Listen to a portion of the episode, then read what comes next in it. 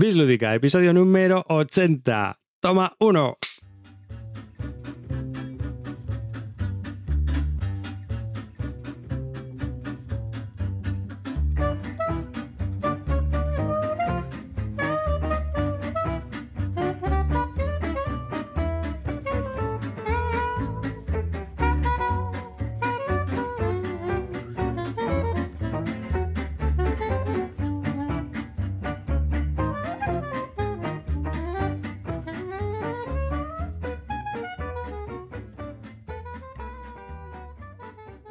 Buenas, noches. Hoy estamos aquí grabando en directo, ya por fin después de un pequeño hiato, que parece que vamos recuperando un poco algo más de calidad y de pues eso, empezamos a grabar un poco mejor, a ver si, si, nos acompaña el apartado técnico y sobre todo Google, que últimamente nos está jugando unas muy malas pasadas con el ancho de banda y con los hangouts y con todo esto. Así que bueno, yo este que presenta este podcast, este episodio número 78 de un podcast dedicado a los nuevos juegos de mesa es David Arribas. Y bueno, pues nada, muchas gracias por estar aquí, muchas gracias por escucharnos, si nos estás viendo, escuchando en el coche o donde, donde nos estés. Así que, y bueno, como siempre tengo aquí a Javier Calvo. Muy buenas, Calvo. ¿Qué pasa? Buenas noches arriba. ¿Cómo estamos? ¿Cómo estamos? Aquí, preparándolo, pues bien, dándolo todo. Con, con, con, muchas ganas de grabar. Eh, hoy seguro, seguro, que se graba bien porque no tenemos a Lady y Suspiritos. Entonces creo que, que, es el carte y yo creo que, que, hoy se grabará todo perfectamente. Y seremos tíos con, con criterio. Y por supuesto, pues también tenemos a el ídolo local, Noche, chavalería. Venga, vámonos arriba. Siempre. Que nuestro pequeño ídolo local is back. Tienes que hacer otra intro, Clean. Esta está muy ya. No, yo creo que ya es, es marca de la casa, tío. Eso no puede cambiarlo, ya no puede cambiarlo. Yo creo que, vale, vamos, es obligatorio que lo tenga ahí. Vamos, si, si no, tío, es que sería un desastre, ¿no? O sea, no puede ser cambiar ahí. Es tu marca personal. Opa, Opa Clint Style. Me parece bien, me parece bien. Pues nada, ¿qué tal? ¿Qué tal la semana ludiquilla? ¿Habéis jugado muchas cosas? Bueno, Clint sí, por lo que veo. Yo no me puedo quejar, la verdad que le estoy pegando, ¿eh? estos días le está pegando bien. Lo hemos visto también en fotos que hemos estado retuiteando en el Twitter de Bislúdica, en arroba bislúdica si nos queréis seguir, eh, donde ponemos normalmente fotitos, aparte de anunciar las cosas y los posts que ponemos normalmente en bislúdica.com, pues también anunciamos ahí algunas fotitos y retuiteamos fotos que encontramos así por internet que pueden ser interesantes sobre juegos que van a sacar o que han sacado, que bueno, pues que bueno, siempre sobre el mundo lúdico, ¿no? Y también pues, podéis participar si tenéis alguna consulta, alguna cosa que decirnos, alguna historia, en nuestra página, en nuestra comunidad de Google Plus, que tenéis el enlace directamente en bisludica.com. Vosotros escribid, lo que, lo vosotros lo que queráis, que no os vamos a contestar. Eso, que luego llego yo y borro algunos posts que considero publicidad, como ha ocurrido alguna y si vez. Si nos apetece, no contestamos, que es lo normal. Hala. Y bueno, también comentaros que eh, tenemos una página donde hacemos un, una especie de índice de los juegos que vamos hablando en, en los podcasts. Entonces, eh, si queréis eh, ver si hemos hablado de algún juego en particular, en algún podcast en particular, pues basta con ir a ese índice que está en la pestaña de juegos, ahí en el menú de navegación, le dais y bueno, pues podéis navegar por entre los juegos para ver en qué podcast hemos hablado de ese juego y ya pues vais a ese podcast y podéis escuchar nuestras opiniones y cómo vamos cambiando de opinión continuamente y ahora me gusta, ahora no me gusta, ahora me gusta, ahora no me gusta. En fin, eh, ahora es una lo he cosa vendido, muy ahora lo he inteligente que se me- recomprado. Es una cosa muy inteligente que se me ocurrió a mí, que la creé yo y ahí está para que la disfrutéis todos. Una mente privilegiada, vamos. Sí, sí. Que no, hombre, que no, que no. ¿Cómo lo voy a hacer yo? Joder, si está de puta madre. Si eso, eso no lo he podido crear yo. Cañón, joder. No, lo, que lo que podíamos hacer es nuestro hilo de venta también, ¿no? En una pestaña poner nuestro hilo de venta para que viera la gente el buff. ¿eh? Vendido, comprado y vendido. Como... Sí, y, la rapidez con la que entra y sale un juego. Madre Eso mía. es. Eh, Algunas veces, mm, vamos, más que el rayo. Yo, yo os, os firmo los juegos si lo queréis. Y bueno, antes, antes de empezar un poco con los temas que tenemos, eh, se puso en contacto con nosotros eh, la gente de Soccer City, que es una gente que ha hecho un juego de fútbol, que es así con una, unas ilustraciones y una maquetación muy retro. La verdad es que es precioso el juego. La caja es, tiene como, es como si fuera un balón antiguo, de estos que van cosidos. Y bueno, pues es un juego de, fútbol. Eh, están haciendo un kit starter en Estados Unidos y bueno, pues nada, nos habían pedido un poco directamente a nosotros y en un, en un mail dirigido así a Bislúdica y tal, que por favor pues hiciéramos el favor de anunciarlos y así lo hacemos. En, en, uno de nuestros podcasts, pues para que la gente conozca que están haciendo un Kickstarter en Estados Unidos para lanzar el juego allí, que también se puede conseguir el juego en su página en, y que, bueno, pues pondremos los enlaces que son necesarios para que podáis visitarlos si estáis interesados en ese proyecto. ¿no? Que tengan mucha suerte. Ahí está. Eso yo también lo espero, porque el juego tiene muy buena pinta y parece que merece la pena. Ha tenido muy buenas producto, críticas. producto nacional para el mercado americano. Fantástico. Lo, Vamos lo único ahí. malo, lo único que, bueno, para Calvo es una compra segura porque el balón le recuerda cuando él jugaba en las escuelas pías en los años 80 al balón, pues Antes, así es que antes. de su época. De los 60.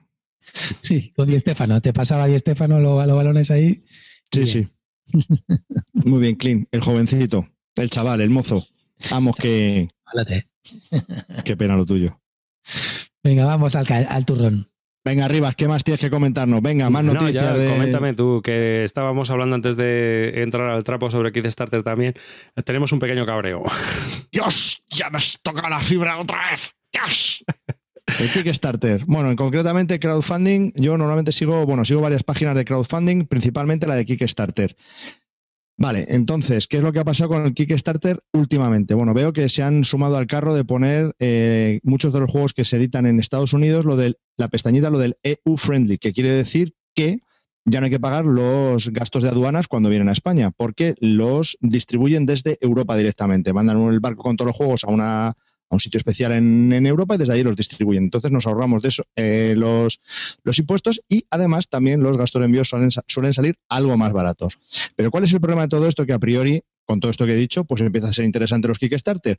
Pues que eh, resulta que muchos de los Kickstarter que iban a estar para estas para esta temporada, eh, han salido antes en Essen que, los mecenas han recibido su, juego. Entonces, me parece, me parece, punto uno, me parece bastante mal. Pero es que encima el punto dos es que muchos de los juegos que han salido de Kickstarter en Essen han salido más baratos y se ven en tiendas más baratos que los que han hecho el Kickstarter. Lo cual ya me parece, vamos, fatal.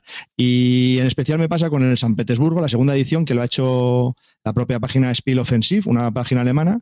A ha salido el juego por algo más de 50 euros y lo he visto en tiendas nacionales online por 40. Y me parece, y creo que Clint me dijo que en ese no, No, yo, estaba te, yo te tengo que comentar otro. No, el San Petersburgo a tres. 35, o sea, que me estás contando. Flip. Pero bueno, y, si os metéis en los hilos de, de Wallace con el Mizozopia y el Onward to Venus, o sea, están que muerden. Hay un, hay un hilo sobre la gente del Kickstarter de como 250, o sea, como tiene como 250 entradas en ese hilo de la gente muy, muy cabreada, porque claro, imagínate, Wallace vendió el Kickstarter como a 58 o 59 pavos. Eh, bueno, no es el Kickstarter, sacó sus juegos a un precio especial, cada juego te salía como 56 euros con gasto de envío y vendió las ediciones especiales a 45 en Essen. Les ha llegado a la gente que lo, que lo compramos en Essen, hay gente que lo compramos, y, y la gente que aún, la otra gente ni lo ha recibido. Y están, bueno, que se suben por las paredes. No sé, me parece que es un. No, no entiendo muy bien eh, cuál es el Para que te concepto de, lleguen de antes los esto. juegos, dicen que no es un sistema para que te lleguen antes los juegos, sino que es simplemente un sistema en el que tú te gusta un proyecto y lo financias y ya está. Y tú a cambio te darán un juego o no. Pero, Mm. pero bueno, claro, yo por ejemplo no comparto ese sistema. Tú. Hasta ahí de acuerdo, hasta ahí de acuerdo, pero el problema es que muchos de los Kickstarter, las fechas que tenían eran anteriores a Essen, muchos de ellos se están retrasando y han salido antes en Essen. Pues Ya, chico, bueno, mm, Martín Wallace avisó, pero a mí No aún está- así no me parece rep- mal, tío. no se respeta nada la fecha de entrega, no se respeta. Han priorizado, ¿sabes? Eh, ya, pero porque los tienen vendidos. Y con el San Petersburgo es lo que ha pasado. En el San Petersburgo ya, a ti ya te lo tenían vendido. Entonces, Mm. mandaron un mail, quiero recordar, donde te decían, "Mm, si no te importa que te recibir el juego después, porque es que tenemos X copias y las vamos a llevar a Essen. No, a ver, al final... vale, me- También ha pasado vale, con sí. historia, ¿eh? Con historia, con el juego de historia. La única ventaja es que, bueno, ha salido a 45 euros, eh, valía en Essen. El Kickstarter salió, bueno, 45 más gastos de envíos, pero te incluían por lo menos las, las dos expansiones, que ahora las están vendiendo a 9 y a 5 pavos. Mm, pero vamos, que yo no sé, la gente tampoco ha recibido aún el historia. Mm, Y hay la gente, y hay muchísima gente que está disponible absolutamente en todos lados, menos la gente que ha patrocinado que tampoco lo ha recibido. A mí esa- ese tipo de cosas, pues la verdad que me dejan sin ganas de participar en ningún tipo de Kickstarter o ningún tipo de pre-order, porque al final lo que único que consigues es financiar, pagar más caro y que te traten mal y jugar el último. A mí eso no me parece muy bien. Palmas. Total. Al final, palmas. Y luego dudo mucho de eso que salen de exclusivo para Kickstarter. Mm, bueno, esto lo voy a dudar mucho eh, también. No sé si entrarán dentro de la caja. sea exclusivo o no, tío, de verdad. Hay algunas cosas que son truñacos. Es decir, las losetas de la historia, cuatro losetas que colocas en el mapa para que te puntúen más. ¿Qué quieres que te diga, macho? Es que eso son cosas que te ponen así como exclusivo, pero luego son tontas, que se dicen en mi pueblo.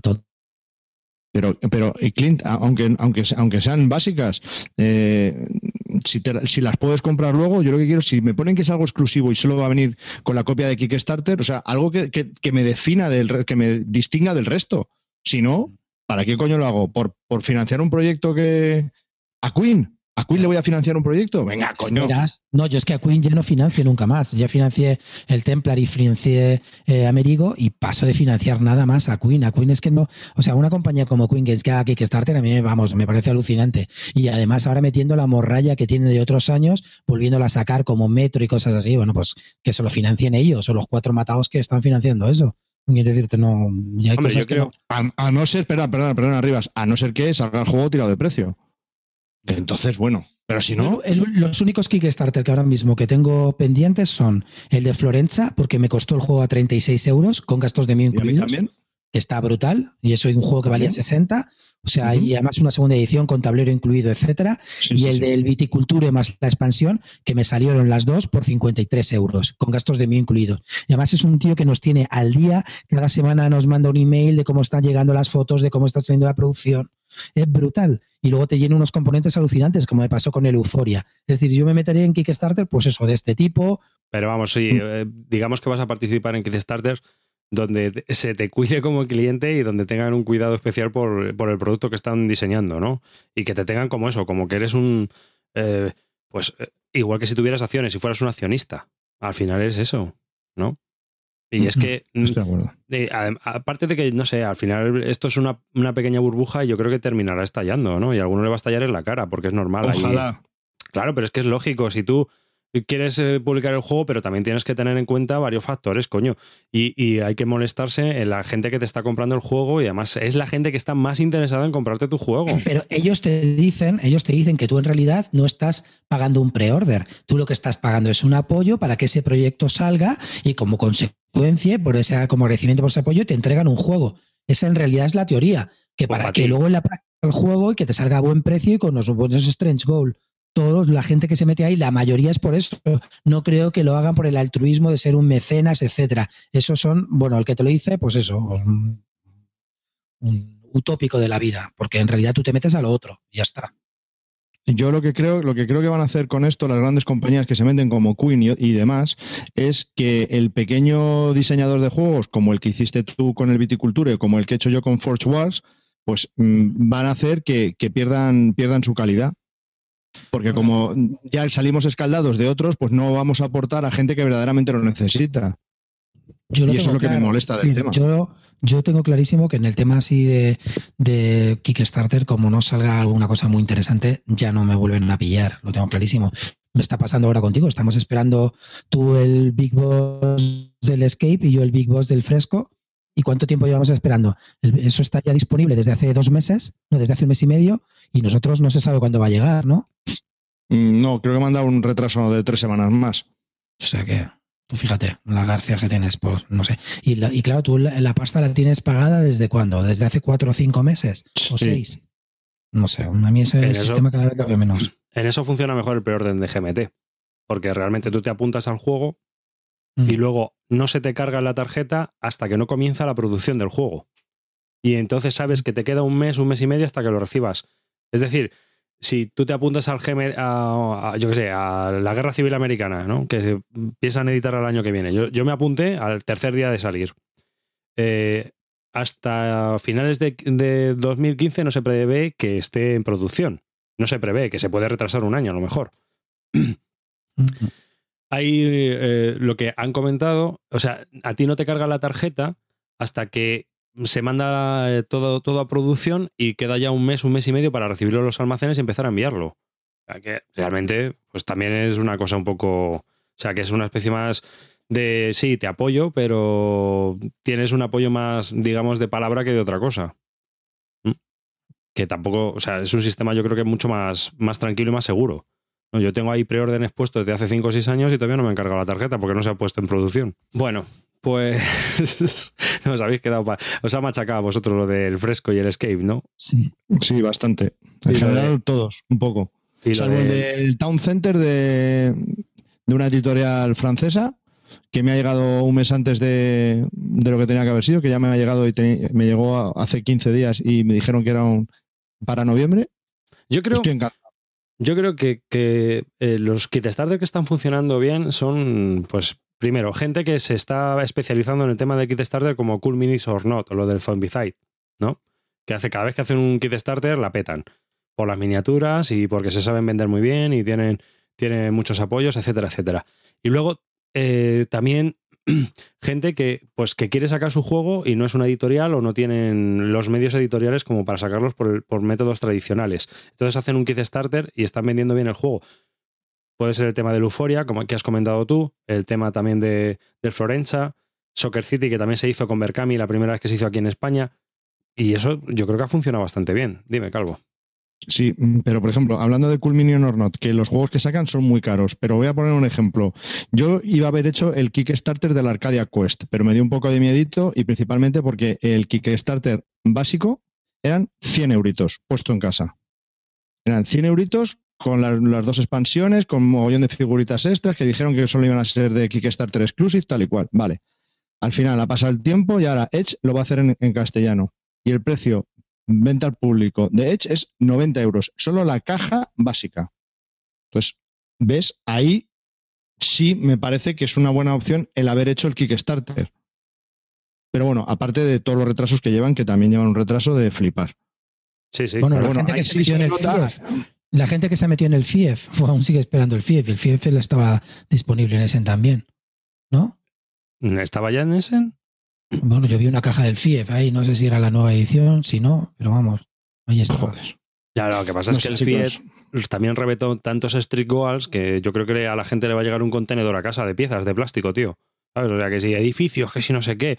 Luego te podías añadir a expansiones.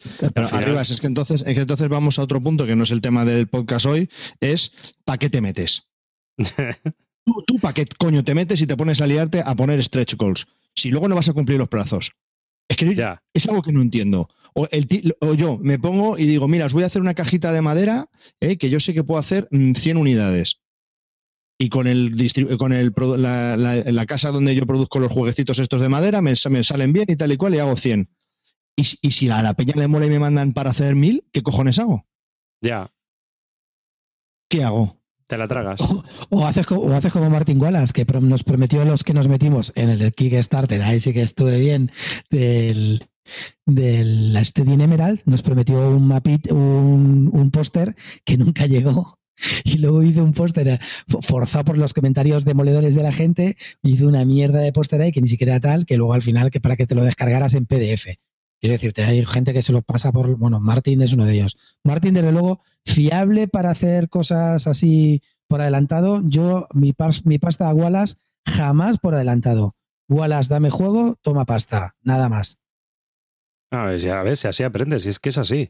Con Wallace, desde luego con mi amigo el de, el de Viticulture, haz lo que quieras, te doy mi pasta por adelantado, eres un crack, me, tienes informado, me voy a hablar de producción, me voy a hablar de marketing, me haces como las cosas que se tienen que hacer en un Kickstarter, es un tío ameno, divertido de seguir el proyecto, me mola, me mola, ¿ves? Ese es lo final. Igual, igual, igual, que el mismo pollo que me hizo a mí el Forge Wars que me ha mandado las reglas en exclusiva solo a los, a los backers. Eh, las hemos leído, hemos podido opinar sobre ellas, decir lo que estaba mal, las ha corregido, nos manda fotos. Todas las semanas tenemos un, un, email que nos explica dónde estamos, qué va a pasar, si llegamos a febrero de 2015 o bueno, no sé, tío, me hace sentir que sí, que estoy dentro de él, ello. Sí, la verdad que sí.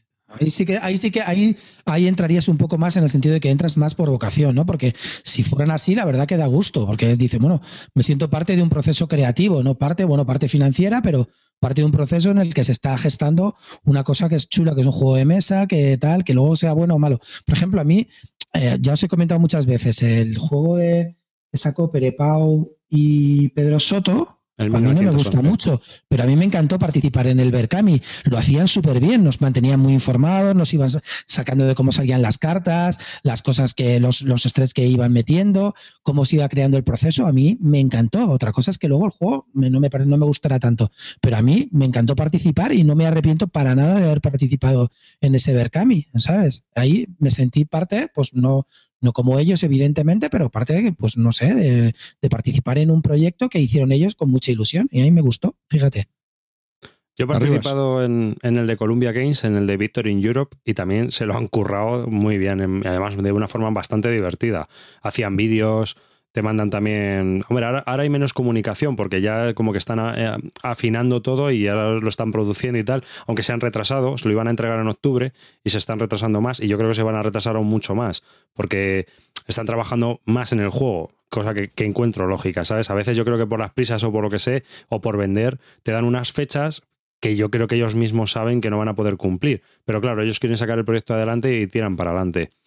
Aún así, bueno, pues ha sido un juego que ha costado bastante dinero, ¿sabes? ¿Qué ocurre? Que ahí sí, el juego que yo voy a recibir sí que es especial. Tiene bloques diferentes, vienen pegatinas diferentes al que se va a vender luego en producción. O sea, no tiene nada que ver el juego que yo voy a recibir con el juego que luego ellos van a vender, que al final ellos trabajan mucho con impresión bajo demanda en, su página web y en las tiendas. Dime, Calvo. Eh, se me ha olvidado. Te veo con el dedo así. Una pregunta, una pregunta. Tengo una pregunta para usted, señoría. ¿Era sobre el, Columbia Games o sobre el Kickstarter? No, no, sí, sobre el Kickstarter en general, que veo que también que hay otros muchos proyectos que dicen, tenemos una idea y queremos contar contigo. Financianos y luego ya así eso. Y hay otros muchos, como me pasa a mí con el Forge Wars, que te detallaban exactamente todo. O sea, dónde estoy, qué es lo que he hecho, dónde está el juego, qué testing, o sea, y ya lo tienen como medio hecho. Entonces, eso a mí también me dio una garantía, una garantía algo extra, ¿no? Y es que hay mucha gente que eso, que te dice eh, lo que le pasa a Queen, ¿no? Que vamos a hacer esto. Ya está, te pongo unas fotos y ya está. Y como es Queen, lo peto. Pues chico, no sé, es que no me siento involucrado en tu proyecto, no sé, si tú al final es como dame el dinero y cállate. O sea, no vas a ni opinar ni, ni nada de nada. Bueno, yo, nos pregunta Calvo Espósito que en qué proyectos hemos participado nosotros así de Kickstarter. Eh, bueno, yo, yo no he participado en muchos, ¿no? Y por eso tampoco estoy criticando ni estoy hablando así. Yo habré participado en más de 15, seguro. Calvo y Clean han participado en muchos, ¿no? Eh, yo he participado, a ver, yo no he participado en muchos, pero bueno, voy a enseñar un par de ellos. A ver.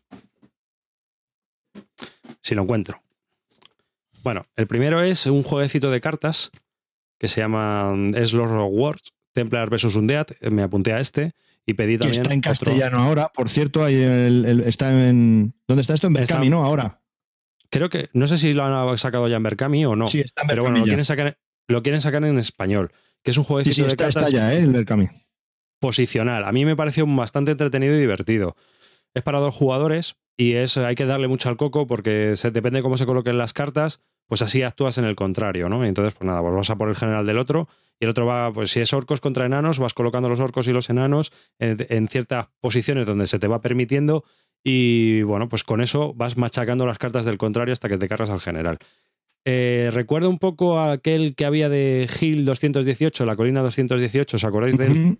Sí. Sí, pues recuerda, es un poco ese sistema parecido, ¿no? Pero bueno, este es bastante más friki, en fantasía, y la verdad es que te puedes construir tu mazo también, si quieres meterte en tinglaos y, y bueno, en Inglaterra ha tenido bastante éxito, es un juego que ha tenido bastante éxito y eh, trabaja mucho, ellos también están haciendo ahora un kit starter para hacer una expansión de más cartas y más historias, más magia y bueno, más bichos, ¿no? Para poder meterles a, tu, a tus criaturitas. A mí el juego me parece entretenido, ya para meterme en más follones no, porque tampoco lo juego como para meterme en, un tinglao así. También he hecho el de Victory in Europe y he hecho alguno más, pero es que ahora mismo no recuerdo. Ah, eh, de Kit Starter. El de San Petersburgo también me metí. Eh, el de la segunda edición, porque es, un juego que nos gusta mucho aquí en Bislúdica. Bueno, yo creo que Calvo, tú también te metiste, pues yo también. Y que, sí, estoy en, fin, la experiencia no ha sido positiva, por ejemplo, en el de San Petersburgo. No sé yo si me meteré en otro de Esmiel Spiele, visto lo visto, ¿eh? Sí. por eso, por los precios y porque eh, te han tratado un poco más como que, bueno, lo has comprado, pues te jodes, que lo vas a recibir el último. Y eh, a mí me ha molestado, a mí me ha molestado personalmente. Entonces, pues oye, como cliente a mí me has perdido, sinceramente. Y poco más. No he participado en muchos más. sí que participo activamente en los de GMT, en algunos de MMP, eh, de Multiman Publishing, pero en Kickstarters de juegos de mesa no me suelo meter mucho. Me gusta leer o ver, reseñas o saber de qué me... Y aparte de que muchas veces veo, veo los Kickstarters de juegos de mesa, miro lo que cuesta y digo, pero por Dios, si es que me están pidiendo una pasta. Y entonces mm, no prefiero, o sea, prefiero no aportar. no es para mí. Así, meterme a ciegas sin saber las reglas a lo mejor, sin conocer eh, en profundidad el proyecto, sin que me lo vendan directamente como Dios manda, ahí viendo un vídeo, muchos componentes, mucho plástico, mucha figurita, a mí personalmente pues no... Eso para mí es humo, de momento. O sea, yo quiero ver chicha. Calvo. Pues yo de Kickstarter eh, me metí en. El primer proyecto que me metí fue en mayo de 2011, que fue el Rolling Fright, que fue uno de los primeros juegos que salieron en Kickstarter, junto con el afamado Eminent Domain. Y bueno, la verdad que vino bastante bien de tiempo y todo bien. Y desde entonces el siguiente ya han sido en este año, que este año me he puesto las botas con el Province, un microgame que ha salido por Tasty Mister Games también, el Zombie 15, el Character Meeples, que es una empresa americana que te mandaba meeples de distintas formas, colores y con imágenes, con tal y cual, verdad que bastante interesante, el Town Center, el Scoville, que todavía no me ha venido y lleva un retraso de flipar de Tasty Mister Games también, el Escape Big Box junto con el fresco de, de mi amigo Clean, el Forge War, que es un juego de un autor novel que vendrá en febrero de 2015, y para Navidades espero recibir el Florencia, la segunda edición. No, se supone que es a finales de octubre, nos llegaba. O sea, entiendo Aquí que. pone diciembre, lo que pasa es que dice que lo están adelantando para que lo tengamos antes de Navidades. Y luego otro juego que espero recibir antes de Navidades, porque creo que ya está casi en producción y, y, salió por Berkami, es eh, del, del, autor Ramsés Bosque, el Onus, que es un juego a mí me, que es de, de cartitas.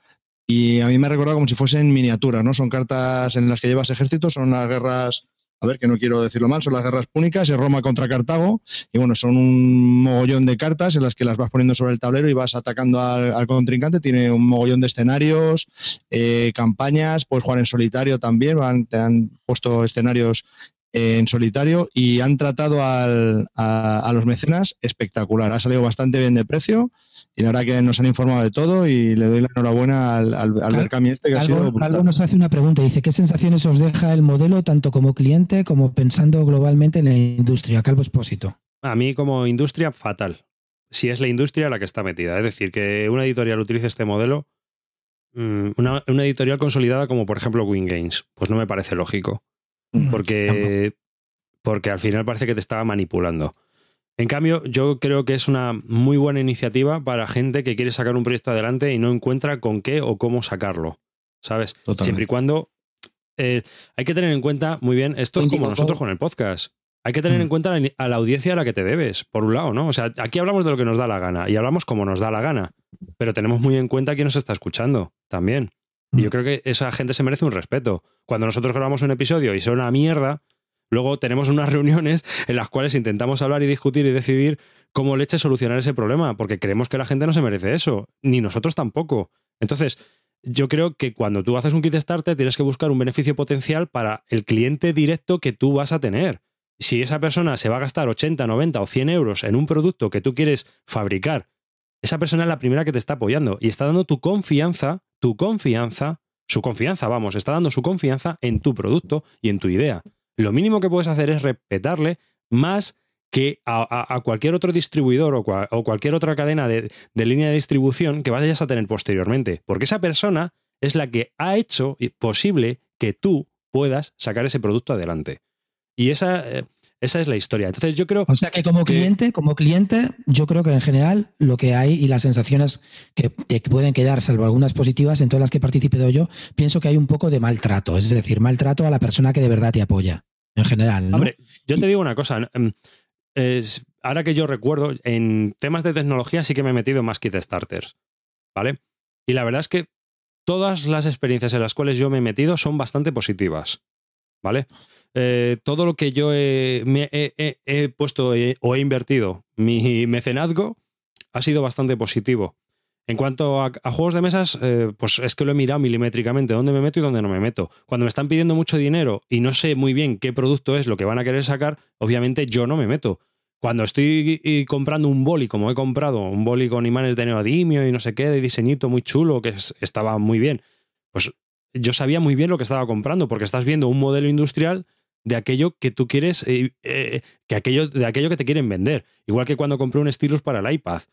y me metí en un proyecto también de Kickstarter. O sea, son cosas que tú ves claramente lo que es. Entonces, yo creo que es una recomendación que daría a cualquier persona que quiera lanzar un Kickstarter. Enseña muy bien qué diablos quieres vender. O sea, no hagas un vídeo muy chulo, pongas cuatro miniaturas de 28 milímetros, pongas unos eléctricos al donde digas y más kilos y más kilos, y sí, a lo mejor lo petas. Pero no sé, da, un, da calidad, ¿no? Yo es lo que busco y lo que espero.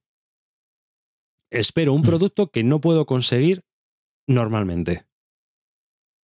Y ya está. Vamos a hacer un Kickstarter aquí. Eh, para el para octubre de 2015 es vamos a mandar un calvo. Una bata para comprar una bata para comprar una bata a David. Calla, coño, mucho más importante. Manda un calvo a Essen, se va a llamar el, proyecto este, y necesitamos 8.000 euros para mandarme a mí a Essen y ver todo, comprármelo todo, traerlo aquí, lo pruebo y hacemos los podcasts sobre eso. ¿Qué os parece? y, eh, bueno, no sé, comentar vosotros lo que os parece. Pues yo he dicho mi opinión, pero no sé.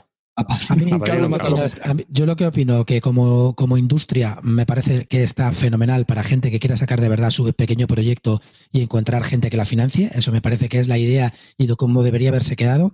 No me parece bien cómo han entrado las grandes industrias a saco para meter el Kickstarter como para hacer unas preventas que ya tienen y producir el juego más barato con esas ventas ya hechas. Una forma de no arriesgarse. Y luego, en cuanto a cliente, mm, pues ya te digo que eh, las sensaciones en general de mis proyectos en los que he participado ha habido cinco o seis en que de verdad me he sentido parte integrante del proceso. Me ha gustado mucho que saliera ese proyecto y cuando lo he visto en la caja me ha, encantado. Yo os he comentado el ejemplo, por ejemplo, de la Euforia. Ahora estoy participando en este de, de Viticulture, que también me está gustando mucho. Todos los demás que he participado en general, bueno, sí, eh, iba a decir el de Wallace al principio, el de Estudio en Emerald, hizo una cosa bien y es que no vendió los juegos hasta que no sirvieran a los a los a los bakers, a pesar de que se le olvidó el puto póster. Pero bueno, en general, ya te digo que para mí la sensación como cliente es que eres el último. Tú eres el que paga, eres lo que se llama el Paganini. Pagas y ya te serviremos el último. No te preocupes. En general, pues ya te digo que no me gusta ese sistema. Y participo muy poco. Últimamente voy a tratar de cortarlo mucho más. Calvo. Yo creo que la gran diferencia, lo que yo veo, ¿eh? la gran diferencia entre el, el, diseñador privado y Queen Games, por poner un ejemplo, es que si tú no aportas dinero a la, al Kickstarter o al crowdfunding de Queen, lo van a sacar sí o sí. Si no es este año, es el que viene, pero lo van a sacar. Y si tú no apoyas al pequeño, al pequeño editor, no lo vas a sacar en la vida. Es la gran diferencia. A lo mejor el mercado se está perdiendo un gran juego porque no estamos aportando a un pequeño diseñador. Y eso pues me molesta. Entonces creo que la entrada en Kickstarter, lo que habéis comentado, de las grandes compañías, creo que no ha hecho ningún favor a, a los pequeños editores. Amarillo 114 dice, la verdad que telita, yo estoy en el de FIEF y el de Catacombs, y los dos bastante desastrosos. Qué ojito que tienes, macho. Qué ojito bueno que tienes. Vamos a hacer una nueva lista, vamos a hacer una nueva lista en Bislúdica, que es Top 10 cagadas Kickstarter. Epic fails. Epic más que el fails. Tiene más ojito que el calvo y yo con los pipos, ¿sabes? Epic Kickstarter fails. Bueno, vamos, vamos, a dejar ya este tema, ¿vale? ¿Para qué hemos venido aquí? ¿Hablar de juegos? ¿Hablar de.? No, espera, que vamos a comentar mi, mi, pasado en las gestas, coño. Pues eso, ya hablamos de ah, juegos. Venga, ya, hablando de juegos, cuéntanos tus jornadas en las gestas. ¿A qué le diste? A ver, mis jornadas en las gestas. Estoy cansado del chupapo en Twitter y de todo el genial que ha estado puta madre, ¿qué tal? Para ver, te lo digo claramente, si eres jugón, una mierda. No había mesas el sábado. A partir de las seis y media no pude jugar. A las, a las una me fui enfadado porque jugué dos partidas en todo el día que estuve ahí. Me, tuve, me fui medio borracho porque estuve con Pedrote y con Ferris y con mi amigo Arcades bebiendo. Ay, bueno, con Vince, mira, fíjate, me sirvió para conocer a un tío guay, que es Vince. No lo conocía personalmente y me pareció un, un encanto de tío estuve bebiendo con ellos porque no había manera humana de jugar. Me había planificado jugar un Cuba libre y no pude jugar porque no había mesas. Te lo, bebiste. Muerto de éxito.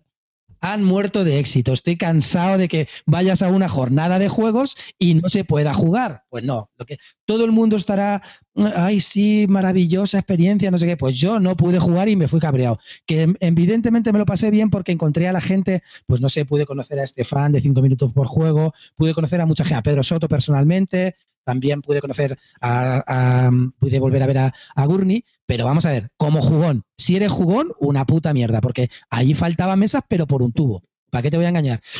a ver, la gente estaba bien, estará muy bien organizada. Es decir, está bien organizada en el rollo de que te ponen unos pasos para jugar a juegos que tienes que ir sellando y si los consigues. Pero vamos a ver, señores, que había un juego odor de cada, de verdad. Yo lo siento, que a lo mejor soy Ahora luego, me llevarán críticas, eres un borde o no sé qué, pero vamos a ver, yo te hablo como jugón y, también creo que de las críticas se aprenden. No había espacio para jugar, lo siento. Igual que en el tema de los pasaportes, que es una genial idea y que está de puta madre, si pones solamente dos juegos de cada pasaporte, pues evidentemente no vas a jugar. Ya está. Lo siento, ya me queda a gusto. Uf, pero se puede decir que es que ha muerto de éxito, ¿no? Sí, sí, para, mí sí. Fue muchísima gente, muchísima gente de lo que llama Paco Gurney casta lúdica, que estábamos ahí. Pues nos conocíamos todos, estaba ahí un no sé, también estaba Nacho el de Edge, estaban también los de Asylum Games, todo muy bien, la verdad que eh, si eres, si estás dentro del mundillo está bien, pero eres jugón de, de, soldado raso y no conoces allí a gente para relacionarte y si quieres jugar, pues lo llevas chungo, ¿qué quieres que te diga? Entonces, yo que me pongo en la piel del jugón, pues no, ya está. Pero eso sí, un montón de gente, con lo cual éxito tuvieron. Pero eso sí, si quieres jugar, pues planteate, planteate irte a otra cosita, chato. Si te gusta la cerveza y quieres beber con tus amigos de juego, no olvides las Gesta 2015, donde podrás beber cerveza sin parar. Ahora bien, jugar en tu casa. Llámale Jornadas del Calimocho Gesta, guay, pues ya está. Pero jugar, jugar, juegas poco. O sea que el Cuba Libre te lo bebiste. Me van a llover, lo sé que me van a llover, lo sé, lo siento, pero es que, joder, si no eres crítico, si solamente hay chupalpolleo en, en Twitter o en Facebook, en esas cosas, pues creo que está mal. De las críticas se aprenden y esa es una crítica de un jugón. Lo siento, chicos, es así. Faltó. Y sobre todo de una crítica tan constructiva. No, vamos a ver, constructiva. Quiero decirte, en las jornadas estuvieron muy bien organizadas en el sentido de que había muchos voluntarios, había allí. Lo que, lo que pasa es que si es una jornada de juegos de mesa y falta espacio, pues algo ha fallado, ¿no? Alguien ha fallado. ¿Estamos de acuerdo o no? Hombre, puede ocurrir, claro, pero vamos. Yo lo he visto en muchos sitios y eh, y, es una cosa que habíamos comentado también fuera de antena, ¿no? Que es que muchas veces los torneos, tío, están ocupando ahí mesas y mesas y mesas. ¿Torneos? ¿Para qué coño torneos? Si vamos a jugar. Pero bueno, yo es que soy anti-torneos, entonces, pues soy de esa opinión, ¿no? Que es que los torneos a mí no me aportan nada. Seguro que hay gente que está encantada, pero vamos, a mí, por ejemplo, es una cosa que me sobra las jornadas. Cuando las he visitado y las he visto, si no me voy a apuntar y son mesas que yo veo que están a lo mejor ahí reservado para el torneo tal, cabo la leche, si hay un montón de gente aquí esperando de pie, ¿sabes? Eso sí que es mm. evangelización. mm. ¿No? Sí, sí. Pero bueno. Sí. pero vamos se te ocurre a ti. Fíjate, escucha un momento, tío. Llegar a las 11 mm, de la noche y estar como mendigando mesa a ver si alguien se va, gente cenando en las mesas con el bocata ahí, chorreando chorizo en los juegos para no irse y abandonar la mesa, tío, de verdad, en serio. Yo que estamos mayores para esto, tío. Yo qué sé, no sé que, que, te puede pasar que en un momento determinado esté lleno. Pero si desde las seis y media hasta las doce y media que me fui cabreado no puedo jugar, pues es que ya algo fallaba, ¿no?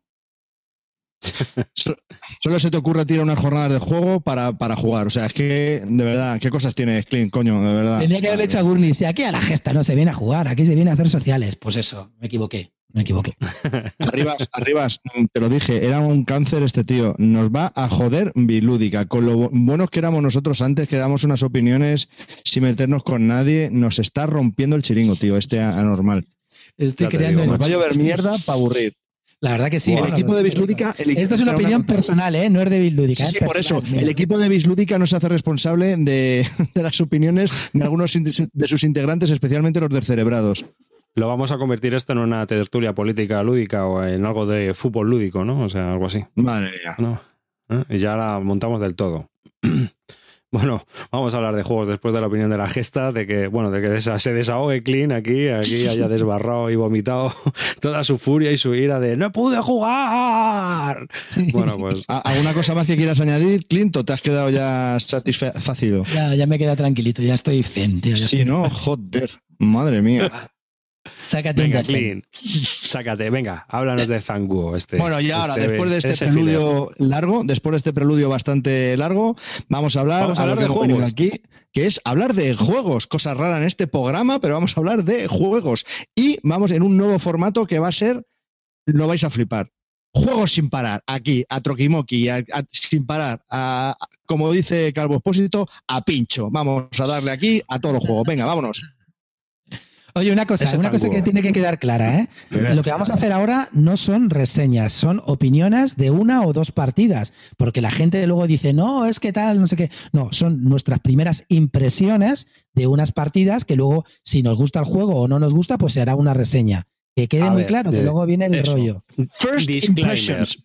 Premier disclaimer. Impresión. No, vamos a ver. Disclaimer. Esto es una charla de tres flipaos de los juegos de mesa hablando sobre juegos. Ya está. Esto no es... Eh, aquí nadie está escribiendo sobre piedra ni haciendo, vamos, una reseña bíblica, no. Eso es. O sea, imaginaros, jueves por la tarde. opiniones como que son. Eh, imaginaros, jueves por la tarde salgo de currar, llamo a las Rivas, que se pone que hace un chat por teléfono mientras yo voy en el coche con el Clint Barton. Y entre los tres nos ponemos a hablar de lo siguiente. Hala. Venga, a ver ese zanguo que has probado. Cuéntanos, Clint. Y a vosotros os hacemos la ficha, a los oyentes, ¿sabéis? Para que sepáis un poco de qué estamos hablando, para que no nos perdamos esa fichita que me pone.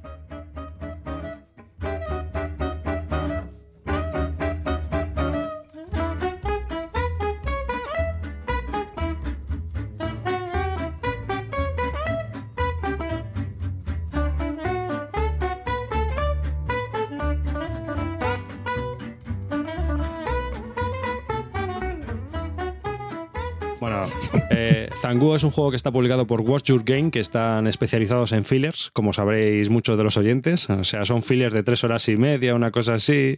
Eh, han publicado el vino, es el Madeira, jueguecitos, jueguecitos ligeros de estos de decir, bueno, venga, ábrelo, te lo lees y nos ponemos a jugar ya. Entonces están especializados en ese tipo de juegos tan ligeros. Y es un juego diseñado por Marco Canetta y Stefania Nicolini. Y bueno, pues es un juego de 2 a 4 jugadores, 90 minutos de duración. ¿Y cuántas páginas de reglas, Clean? No, no, no son muchas, ¿eh? Comparado con otros. 16.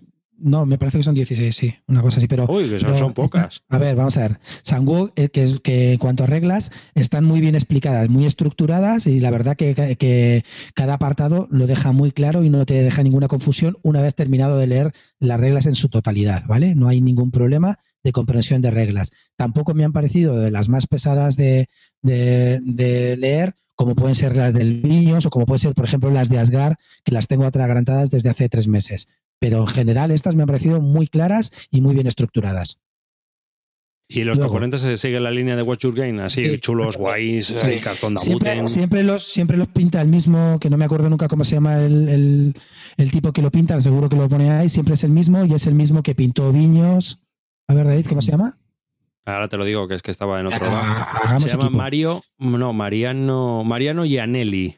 Pues Mariano Gianelli es el, artista gráfico y todos los, si los veréis, todos los eh, todos los eh, maps y, bueno, y los dibujitos de, que, que, él tiene, que la verdad que está muy bien. A mí esos tableros me encantan, son muy llamativos y, los componentes pues son madera y, muy chulos. La verdad que componentes está muy bien. Y luego pues, es el ilustrador, es el ilustrador también del Riff Counter. Ah, del, del Bueno, también ha dibujado el Vasco de Gama, también ha dibujado el Madeira, bueno, pues todos estos. La verdad que a mí, a mí como diseño es uno de los que más me gusta, me gustan mucho. Es verdad que son que se parecen bastante unos a otros, pero muy logrados y además muy vistosos cuando lo ves en mesa. El tema de, de, luego hay mucho de madera, que pues como siempre trae, cartas, ¿no? En realidad Sanguo es un juego de cartas. La verdad que eh, mucha gente puede pensar que va a ser tan duro como el Madeira, pero nada que ver. Es mucho, es mucho más, más ligero y en realidad consiste en hacer dos cosas con las cartas, unas bajarlas a, tu tablero y otras jugarlas en la mesa y ya está, y nada más. Eh, las impresiones que me ha dado, pues mm, de mecánica muy sencilla de jugar, porque en realidad haces o seis acciones de tablero o una de, o bajártelo a tu, a tu tablero personal, no tiene nada más, pero claro, luego tiene mucha chicha porque todas están muy, muy interrelacionadas y luego mm, hay, como, como bien dice Pedrote, ensalati de punti. Pues eso, al final de la partida tienes que puntuar por todo. Pero me ha dejado muy buenas impresiones y me ha dado la impresión de que es un juego más duro de lo que parece y a todos los que lo hemos jugado hoy nos ha gustado muchísimo, la verdad. Es una de las grandes... por ahora de lo que he descubierto, por ahora de lo que he jugado Essen, de lo, diría que es de lo mejor que he jugado por ahora. Por ahora. Junto a Die Stauffer. Sí, y se o sea que se deja jugar bien y es sencillote. Vamos a ver, es un juego duro. Es, un juego duro. Es un juego duro, es Watch Your Game, pero dentro de los duros no es el Madeira, por ejemplo. Madeira es mucho más duro. Este es más sencillo. Lo que pasa es que sí que le tienes que dar al tarro. Cuando empiezas a ver las formas de puntuar, cómo van haciendo las cosas los demás y cómo se van haciendo las mayorías en el tablero, pues dices, joder, esto tiene más historia, ¿no? Pues ya te digo que muy, muy buenas impresiones por ahora. Siguiente, venga, vamos, al lío. Clint, no, ¿qué coño? Clint, deja, si es que no me ves el dedo, llevo con el dedo puesto aquí ah, un tiempo, cabrón, se me van. Perdón, perdón, dime, dime. Se, me va a necrosar. Que, a ver, dos, dos cositas. Es que, eh, bueno, pues eh, yo llevo siguiendo Changwo mucho tiempo, pero me están diciendo que no, porque va a ser otro Viños, otro Madeira y que puede ser infernal. Yo cuando me leí las reglas no me pareció que fuese tan infernal. Entonces, querría saber, eh, las reglas, ¿cuánto tiempo de reglas han, han, tardado en explicártelas? O sea, no, no, las he, las he explicado yo y la explicación de reglas ha sido media hora, no ha ayudado más. Perfecto. ¿Y tiempo de juego para cuántos jugadores? Pues nosotros hemos jugado dos horas y media, pero normalmente ese juego te lo liquidas en 90 minutos, como cuando con gente que ya sepa, en 90, sí, en 90 minutos te lo liquidas. O sea que digamos que es una mezcla entre, entre más duro que el Vasco de Gama y menos que el Viños y el Madeira, ¿no? Menos que el Viños y Madeira, claro. Yo no le diría peso pesado, pero también es verdad que a lo mejor a alguien que no está muy habituado, pues se le puede hacer un poco duro, pero para jugones, para jugones, no, no, no, no es durete, de verdad que es muy fácil de jugar, es muy fácil. No diría durete, es un juego medio mm, tirando casi alto, pero no es alto. Por eso, duretillo. Vale, ok. Venga, siguiente. Eh, vamos a ir un poco más, bajar el nivel de, dureza. Vamos a ir con el arriba, que nos va a hablar del Super Rino. Super Rino. bueno, venga, va. Super Rino. Es un juego de Scott Frisco y Steven Strupp. Está publicado por ABA. Es para de 2 a 5 jugadores y una edad sugerida de 5 años o más. Aunque bueno, yo también lo juego con mi hijo que tiene 3 años y va de narices. Super Rino es un juego que se presenta en una caja chiquitita más o menos un tamaño así como juego de cartas, porque es un juego de cartas en realidad. Y dentro pues vienen unos componentes súper chulos, vienen unas cartas plastificadas y entonces eh, vienen dos tipos de cartas. Vienen lo que serían las cartas de unos tejados y luego también vienen unas cartas que forman las paredes. Y esas cartas vienen con un hendido en el centro para que tú puedas doblarlo y formar una especie de, de pared con esquina. ¿No? en 90 grados. También viene una pececita de madera que viene con una pegatina ya pegada y todo, que es el Super Rhino. ¿Y de qué va este juego? Pues este juego va de lo siguiente: se reparten unas cartas de tejado y vamos a ir colocando una carta de tejado cada uno de los jugadores. El objetivo es o que se caiga todo el edificio una vez que lo hemos montado o que nos quedemos sin, cartas de, de tejado. Si nos quedamos sin cartas de tejado, pues hemos ganado. Si se nos cae el edificio, pues hemos perdido. Es así de simplón. Es muy divertido porque cada una de las cartas viene con una forma de. Hay que montar dos o una de las paredes. Entonces, tienes que colocarlas en, unas siluetas donde ya te vienen marcadas en, las cartas. Y esto, pues, eh, algunas son fáciles, algunas son más difíciles. Y se va haciendo un edificio. Vas poniendo, por, ejemplo, al empezar, colocas eh, el típico edificio con sus cuatro esquinas y pones el tejado encima. Pero el tejado de encima puede ir con las esquinas eh, formando un triángulo o en una especie de rombo o una contra otra, ya puede ser más puñetero y entonces se va elevando. Y lo que te gusta cuando te dicen carta, super rino, tienes que coger el rino, el rino con dos dedos solamente, subirlo y subirle hasta arriba. Yo es un clásico, es un clásico. En los juegos de, que hace mi mujer en la academia que tiene ella y esto, eh, es un clásico, lo, han comprado más de 20 críos y la verdad que lo recomiendo a todo el mundo. Es verdad que con los más mayores se juega ya un poco peor, pero los críos que van desde los 5 hasta los 9 años se lo pasan de muerte con el Super Rino. Es un juego, la verdad, que por 7, ¿cuánto vale? 10 pavos, ¿no? Pues es Yo creo que menos, me costó. Yo creo que me costó menos de 10 euros. Es un, es un jueguecillo de cartas, pero es que está curradísimo. Y los pero luego cuando, cuando lo ves montado así, así para, para arriba en vertical, la verdad que da que parece una cosa más de lo que es. Muy chulo, muy, muy bonito. Es un juego de destreza súper interesante, la verdad. O sea, vamos, o sea, yo me quedé flipando, ¿eh? diciendo, joder, qué cosa más curiosa han montado con este jueguecito. Uno de los mejores de ABA que yo he probado en los últimos tiempos. Es un juego del 2011 y la verdad que muy sorprendido con el, con el No te olvides este del Sopa de Monstruos, ¿eh? que te lo, ya te hablamos de él. y ah, el Sopa de Monstruos también es otro, otro clack. Ese, ese le tengo apuntado. Lo que pasa es que todavía no lo he comprado porque yo creo que mi crío todavía es un poco pequeño para ese, para ese ¿sabes?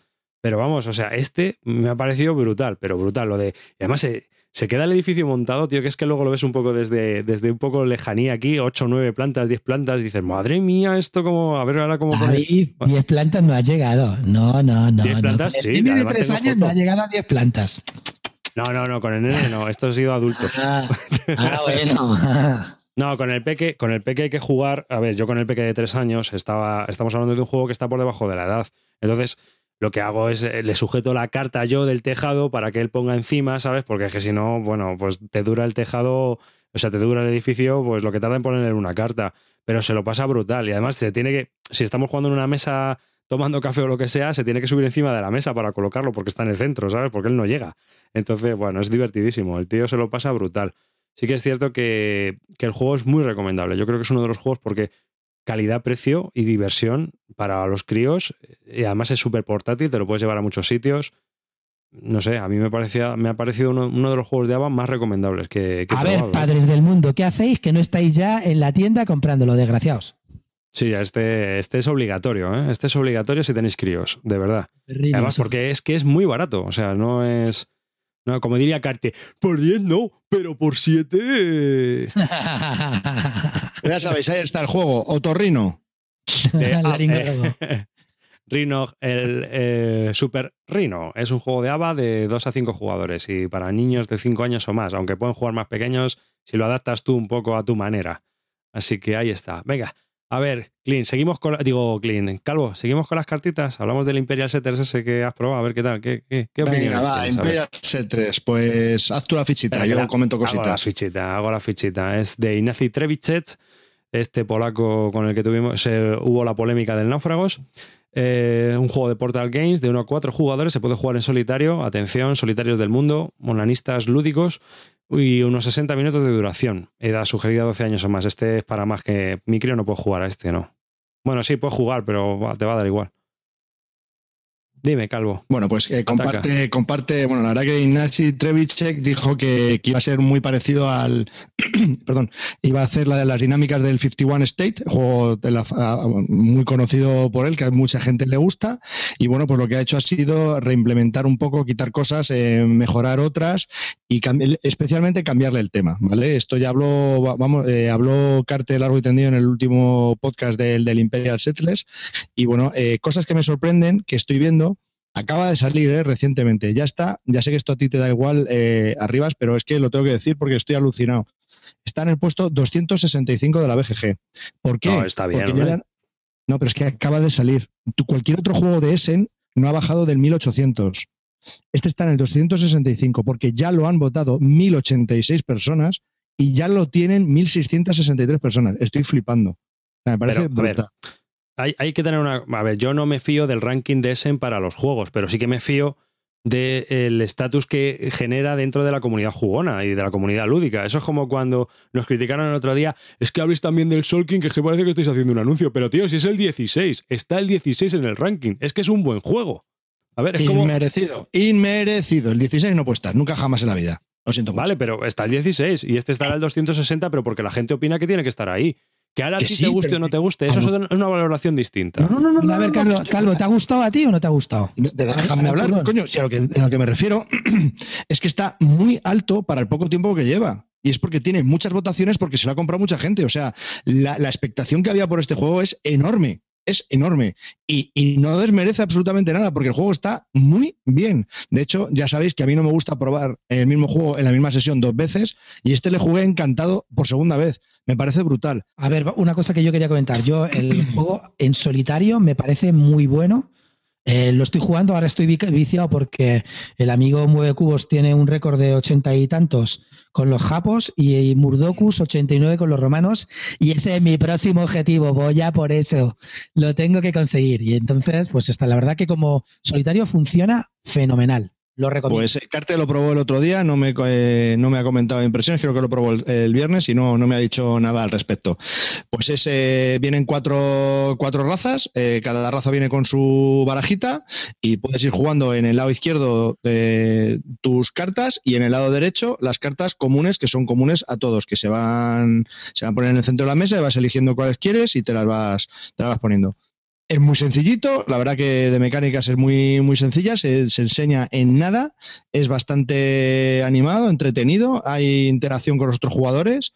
A mí me ha parecido que es un gran, gran juego, salvo la única pega que le veo es que, bueno, las ilustraciones son brutales, pero el texto de las cartas es realmente pequeño y no se lee muy bien. Y como tienes que mirar, es tipo Florencia, que tienes que mirar las cartas que tienen los demás para ver qué puedes hacer en las otras cartas, porque puedes utilizar los edificios de los contrincantes, pues bueno, la verdad es que eso es un pequeño fallo, porque encima hay espacio suficiente para ver podido escribir el texto más grande. Pero vamos, el juego es una recomendación bastante, vamos, yo lo recomiendo seguro, creo que no va a defraudar a nadie y creo que escala bastante bien de uno a cuatro jugadores. O sea que gran compra, no sale muy caro y sale por 40 euretes y yo creo que es una muy buena compra. O sea, yo estaros atentos que saldrá en español, lo sé de buena tinta, me lo dijeron en Socia Gesta.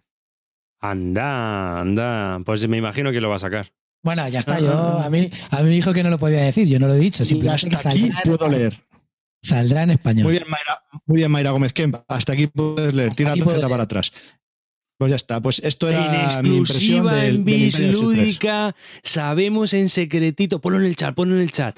Sabemos en secretito quién va a publicar Imperial Setters en español. Ah, yo me lo imagino, no me lo habéis dicho, pero me lo imagino. Ya está. Comparado, ¿tú Calvo has jugado 51 State? Eh, sí, contigo y casi me muero. Sí, la iconografía, o sea, que ha mejorado bastante, ¿no? Lo que es el, lo que es el juego en sí. Sí, sí, mejora mucho, porque aparte es un tema que me interesa. Las ilustraciones es que son espectaculares, casan muy bien las cartas que vas poniendo juntas, pues ves que estás construyendo algo. Eh, los egipcios tienen pirámides y mogollón de historias con cosas de la época, los japoneses igual, ilustraciones preciosas, increíble. La verdad que ahí se ha dejado el dinero. Tematiquísimo. Porque la letra que le ha puesto, en vez de haber sido un Courier 9, le podía haber puesto un Courier 14. Pero bueno, el chico no ha dado para más y se ha dejado toda la pasta en, la, en el diseño. Pero vamos, que es muy recomendable y, aparte se esperan expansiones en brevísimo. Eso te iba a preguntar, que, si es un juego expandible, que seguramente sí. En la página de Portal Games pone que las expansiones están en transporte prácticamente. Sí, eh, de hecho en las reglas por detrás pone mm, que sepáis que el juego, mm, o sea, las expansiones están ya y hay posibilidad de haceros vuestros propios mazos de civilización. No sé cómo funcionará eso, aquellos que les guste hacer sus propios mazos de cartas, pero también se puede hacer. Mm. O sea que, por mí, yo lo recomiendo. Carte también, eh, Clean 2. Yo, vamos a ver, yo lo que digo, a mí como juego, como simplificación del 51 y el New Era, me parece que está muy bien, ha conseguido calar al público que es lo que pretendía el Iñazi este, llegar a más gente. Y la mecánica me parece alucinante porque me gusta mucho. Ahora, que si me lo comparas con New Era o con 51, pues prefiero New Era o 51, pero que este juego me parece buenísimo. Lo recomienda, ¿no? Para... De la misma mecánica, claro, claro. Para empezar, por supuesto. Luego también recomiendo es que la gente que ya haya jugado a, a, este juego y ya vaya un poco cogiendo cómo es la mecánica, se eche luego unas partidas al New Era y al 51 y verá la diferencia. Que otra cosa es que no te pueda gustar el tema este postnuclear de Neuroshima, pero el juego, el juego está menos dirigido. Este para mí me parecía que está muy dirigido desde las cartas. A ver si las expansiones lo mejoran y, deja de estar tan dirigido, pero bueno, muy, muy buen juego. esto, ya lo comenté contigo yo, por ejemplo, porque a mí 51 State y New Era me parecen muy buenos juegos, o sea, me parecen cojonudos, pero yo creo que tienen una curva de aprendizaje que es, es importante, ¿no? Tienes que invertir tu tiempo en partidas y jugarlo, ¿sabes? Y yo la verdad es que prefiero otro tipo de juegos, a lo mejor como Race for the Galaxy, de ese tipo, ¿sabes? Porque me parecen más claros y puedo generar mis estrategias mucho mejor, a la gente le cara más A mí, por ejemplo, me comparas Race for the Galaxy, que me parece también un estupendo juego, con 51 o New Era, y prefiero 51 o New Era. Claro, es, una cuestión de gustos, es una cuestión de gustos. Pero hay que reconocer, y yo lo reconozco igualmente, que me parecen dos grandes juegos, ¿eh? Me parecen muy grandes juegos, ¿sabes? Bueno. Ahora, que la producción gráfica me parece un puñetero espanto, porque lo de los iconos, ahora te pongo iconos, ahora te pongo meeples, ahora te pongo unos simbolitos, ahora te pongo unos counter, pero tío, si es para lo mismo, macho. es, que no puedes, que no puedes normalizarlo. David es un juego que ha ido puliendo a lo largo de cinco años y le ha salido Imperial Settlers y ya está, ya está claro que lo ha pegado. claro, claro, claro, pero que en, tú dices, por ejemplo, que a ti te gusta más 51 State y New Era en el sentido de que esta, pero a mí me llama la atención este Imperial Settlers por al simplificarlo, pulirlo y mejorar, digamos, la iconografía y la producción gráfica, aunque el tema me gusta más el otro, ¿eh? el posapocalíptico nuclear. este le puede jugar con cualquiera, ¿eh? es que es un tema que entra por los ojos. Aparte es que se ve muy bonito, realmente es muy bonito. Eh, yo quería aportar dos cosas más. Este no quiere decir que no tenga curva de aprendizaje. O sea, es decir, si yo ya he jugado un par de partidas y se la interacción entre los distintos edificios, te voy a dar en la cabeza. O sea, eso que lo tengas claro. O sea, si hay que aprender un poquito de qué va con qué y luego de las cartas comunes, cuáles te pueden venir bien para lo que tú estás haciendo. O sea, eso hay que mirarlo un poco. A lo mejor no es tan de, tan importante como en 51 State, pero, pero sí hay que hacer cositas. Y otra cosa, eh, las dos partidas que yo he echado a cuatro jugadores, la primera se nos fue un poco pues, por las reglas y porque bueno, había una persona que no se enteraba muy bien, pero la segunda partida con las cuatro mismas personas duramos una hora y veinte ¿eh? y la caja pone eh, una hora de tiempo de duración. O sea que la verdad que se ajusta bastante. Yo creo que en una hora, cuatro, hora y media ha puesto una partida bastante, bastante interesante. Yo lo recomiendo mucho.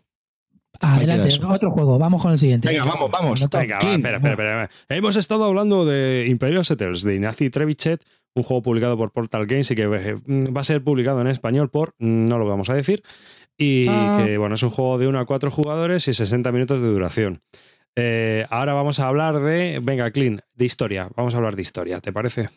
Y no de una clase de historia, sino del juego historia. Qué chiste más tonto, madre mía, ya me vale. A ver, es un juego. En tu línea, en tu hago, la ficha, ¿vale? ponme, ponme bien, ponme a tono. A ver, este juego es uno de esos que a Clean le daba miedo porque está publicado por Yoki. Por Yoki. No, es que soy yo. El que le da miedo Yoki soy yo. Ah, tú, también. No, a mí me da mucho pavor. A Clean también, yo creo, ¿no? Sí, sí, también. Sí, yo lo sé. es, un juego, es un juego diseñado por Marco Prancho. Hombre, te lo has comprado, ¿no? Me parece. De 1 a 6 jugadores. Se puede jugar también en solitario. Eh, y unas dos horas de duración.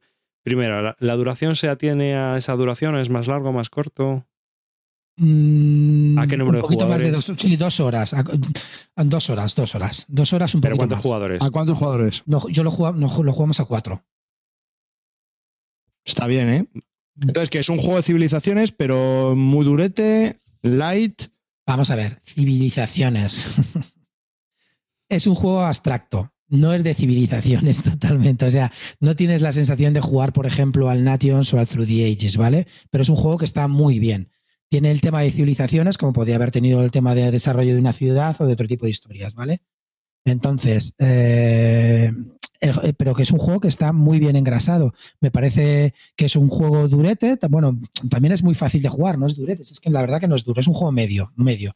Y, que empiezas, eh, en realidad también es un juego de cartas, empiezas con ocho cartas y conforme vas avanzando tienes que avanzar tu, civilización en, fundamentalmente en dos, en, en dos niveles. La tecnología que se desarrolla tu civilización en el mapa, en una cuadrícula que hay allí, pues se desarrolla siempre en horizontal y la, y la tecnología militar que se desarrolla siempre en, vertical, ¿vale? Entonces, pues tú a partir de ahí, pues vas desarrollando y luego te vas también expandiendo en un mapa que hay también más pequeñito ahí abajo.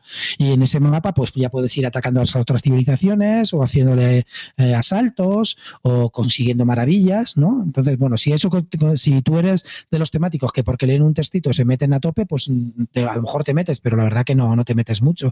Es un tema con un tema eh, que puede ser atractivo, que está bien, pero que tampoco en ningún momento te piensas que eres una civilización. Eso sí, ¿El motor, cada... ¿El motor de juego qué es? ¿Cartas? Cartas, cartas. Va jugando cartas hasta que uno... Se van jugando cartas una por una hasta que uno eh, juegue una carta de revolución y en ese momento se termina el turno. La, la partida son tres eras y cada era tiene cuatro turnos. Pues ya está. Ah, y así nada más.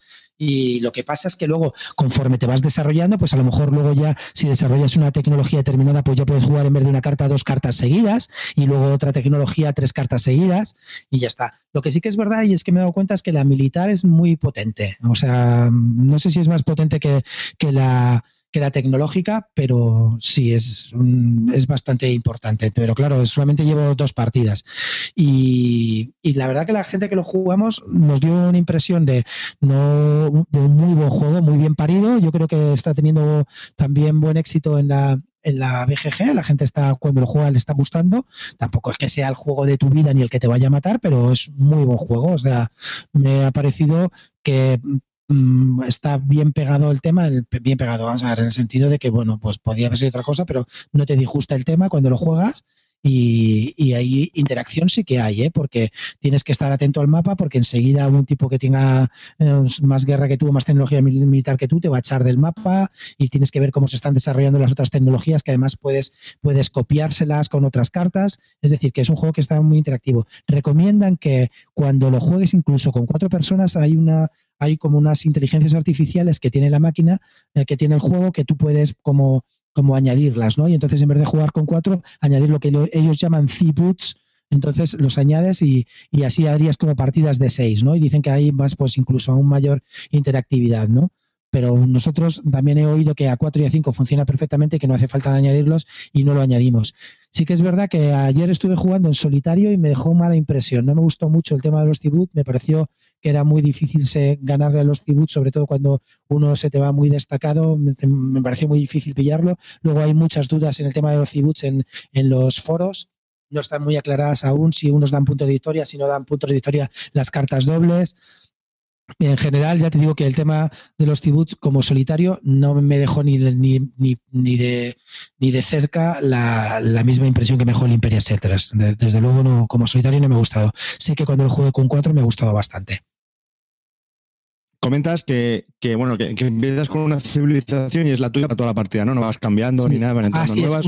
lo que te quería comentar, con las civilizaciones, cada civilización tiene, tiene cinco líderes diferentes, los barajas y los colocas. Y al principio de la partida tienes derecho a utilizar un líder, que tú lo juegas como una carta, bajas una carta de las de, de las de atacar, crear tecnología, etcétera, o bajar un líder, que de cada, cada, cada civilización tiene los líderes diferentes, y luego también depende mucho un poco de la suerte del líder que te toque al principio.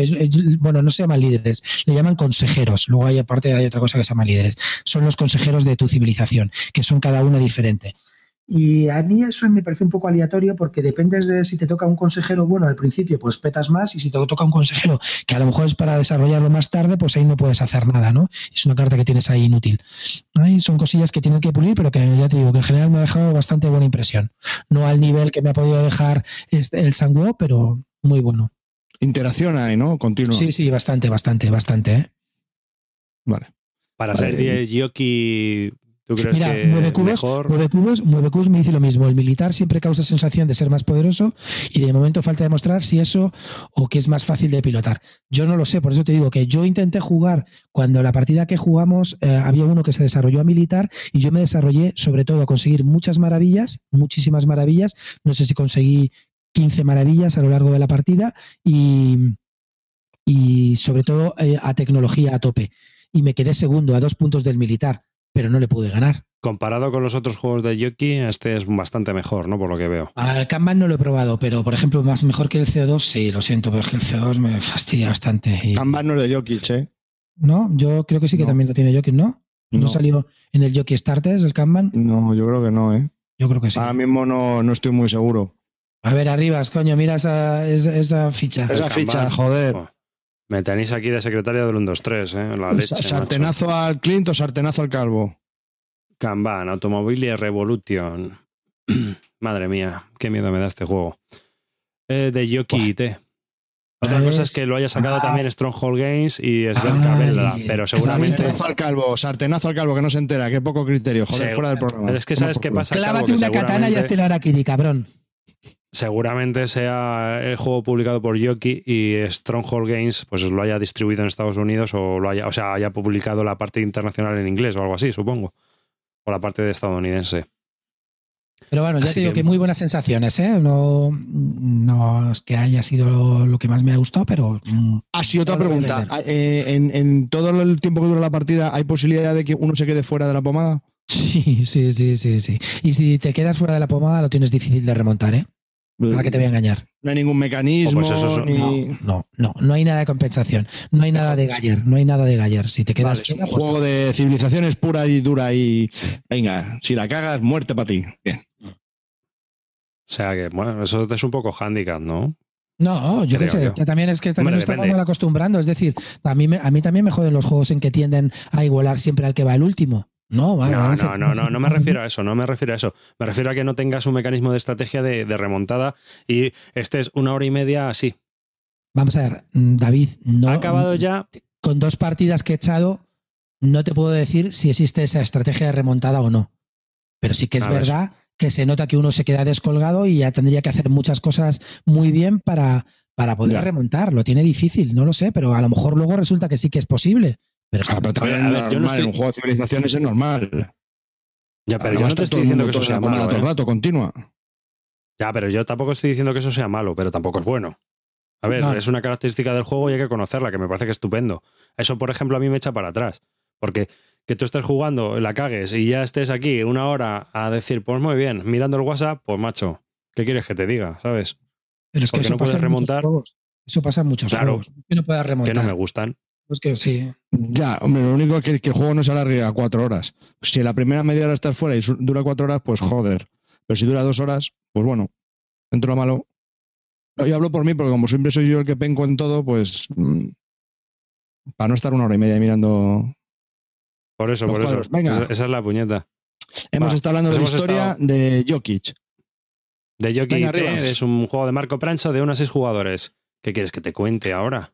Venga, Abluxen. A. Ese Abluxen ahí. Vale, venga, va. Ablusen o Linko en inglés. Ablusen. Ablusen es un juego de cartas que, por cierto, ha ganado el premio que otorgan en Alemania, no sé qué revista, no me acuerdo, al mejor juego de cartas del año. Es un jueguecito que se puede conseguir por unos 10 euros y es, es de Wolfgang Kramer, el, el abuelete que tanto le gusta a Clint Barton, ¿eh? ese retroabuelo. El Yayo, yo le llamo Yayo. Y el Michael Krieslin, pues ese es del Yayo, y el Yayo nos vuelve a demostrar que es un tío curtido en esto del diseño de juegos y en, los juegos de cartas. Es un juego que está publicado por Ravensburger y es un jueguecito que es independiente del idioma y realmente es muy sencillo. Son ocho palos eh, del 1 al 13. Mm, diga- bueno, perdón, ocho palos. Son ocho cartas numeradas del 1 al 13. O sea, ocho cartas, ocho palos de cartas del 1 al 13. Lo multiplicamos a unas ciento y pico cartas. ¿De acuerdo? El juego es muy, es muy sencillo. Eh, básicamente se trata de ir bajando a la mesa, pues parejas o tríos o, o una carta simplemente, ¿no? Pero hay una peculiaridad. Tú vas montando, tú vas, cada vez que llega tu turno, puedes bajar cartas. o tienes que bajar cartas. Entonces, las vas colocando sobre la mesa y, le- y si, por ejemplo, bajas tres siete, pues tú colocas tus tres siete. cuando te vuelve a tocar, puedes bajar encima, o sea, puedes bajar, por ejemplo, cuatro ochos o dos cuatros o un 12 y lo pones encima. Entonces, eh, la peculiaridad de este juego es que vas a ir levantando las cartas de los demás. ¿Cómo se levantan? Yo bajo eh, un número de cartas X. Si bajo, por ejemplo, tres cartas, todos los jugadores que en esa ronda tengan tres cartas arriba del todo y sean de un valor más bajo que el mío, palman. Es decir, yo me puedo quedar sus cartas y llevármelas a la mano y ellos tienen que robar cartas también a la mano hasta completar las cartas que yo les he quitado o les hago levantar eso y que una de dos se lo lleven a la mano o lo descarten y tengan que coger de un draft y de un mazo. De esta forma vas a ir generando una pirámide de cartas que vas bajando, tanto de las que has robado como de las que te han levantado a ti. Y eh, al final del juego, todas las cartas que tengas abajo en la mesa son puntos positivos y todas las cartas que tengas en la mano son puntos negativos. Entonces, tienes que hacer una especie de estrategia de sacrificios donde tú vas bajando cartas para que te las levanten, para ir cogiendo cartas que o las que puedas hacer parejas, tríos o bajar 6 7 o 8 8 13, ¿no? Que eso es in- inlevantable, ¿no? Eso no te lo puedo levantar o 4 unos o 5 unos, cartas que, o sea, grupos de cartas que sean muy difíciles de levantar para que puedan puntuar al final, ¿no? Entonces tienes que ir haciendo convitos y tienes que ir buscando que te levantes ciertas partes o, o sacrificando cartas tú para, para mejorar tus combos. Dime. ¿Qué, qué puntúa? Dime. Eh, ¿En la carta o el número de la carta? El valor de la carta. Cartas, ¿no? La carta. Cartas. Si bajas cuatro, cuatro cartas. Cuatro cartas. Vale, vale. Cuatro No, puntos. si has bajado si es el 13, uno o el 13 13. cartas. Sí, sí. Lo que cuenta son las cartas. Lo que pasa es que el número lo que hace es que si tú bajas dos, dos sí, ochos, sí. dos cartas de 8, todos los que tengan dos cartas y sean menos de 8, pues van Sí, a sufrir las consecuencias. a-. Vale. Claro. ¿Y de cuántos a cuántos, cuántos jugadores es, has dicho? De 2 a 5 jugadores. Dos a dos a cinco cinco. jugadores. Vale. Y se va jugando rondas, puedes jugar en cualquier. Eh, yo cuando lo he jugado ha triunfado, a todo el mundo le encantó. Es un juego que cuando empiezas a jugarlo es muy sencillo y la gente, vamos, flipando, diciendo, pero macho, qué bueno, qué bueno, qué tío, qué... Porque claro, te ves obligado a jugar bajando cartas para que te las levanten para coger las cartas que tú quieres del centro, ¿sabes? Hay un, hay un draft de seis cartas y tú, por ejemplo, a lo mejor tienes dos dieces, pero sabes que si bajas dos dieces, a lo mejor alguien que baje dos doces te las va a levantar y se va a quedar con esos dos dieces. Entonces, tú tienes que buscar a ver cómo consigo más dieces para bajar cuatro o cinco. Hay también unas cartas de comodines. Eh, los 13 no se pueden levantar, entonces haces un grupo y luego si puedes colocas un 13 porque sabes que no hay nada por encima del 13 y por lo tanto nadie va a poder levantarte esa carta. O Ese- bajo o ese grupo de 5 porque hay uno en el draft, un 10 en el draft, y tengo dos 10 y bajo 5 para que me lo levanten y poder coger el 10 del centro, ¿no? Claro, por Así cosas así. A ver si alguien te lo levanta bajar. y puedes tú. Sí, sí. Es un juego muy táctico. Eh, no se pueden hacer unas estrategias a largo plazo. Pero está, tienes que estar muy pendiente de lo que está pasando en la mesa continuamente, porque la, verdad es que te tiene ahí entretenido, ¿eh? Y además pensando de a ver si, ¿y ahora qué bajo? O sea, la, la historia está en que cuando llega tu turno dices, ¿y ahora qué bajo? Porque me lo pueden levantar, lo voy a asegurar. O sea, había gente que, que a lo mejor bajaba seis doses porque pensaba que con seis cartas de dos iba, iba a estar seguro y de repente alguien te sorprendía y te bajaba seis nueves. Con dos Como comodines, una cosa, claro. si, si tienes, si tienes el Stirgen, te lo puedes hacer, ¿no? Sí, sí, sí. Te lo puedes hacer. Te bajas las reglas y juegas. Porque, Porque el además es Stirgen son un montón de palos hasta el 13.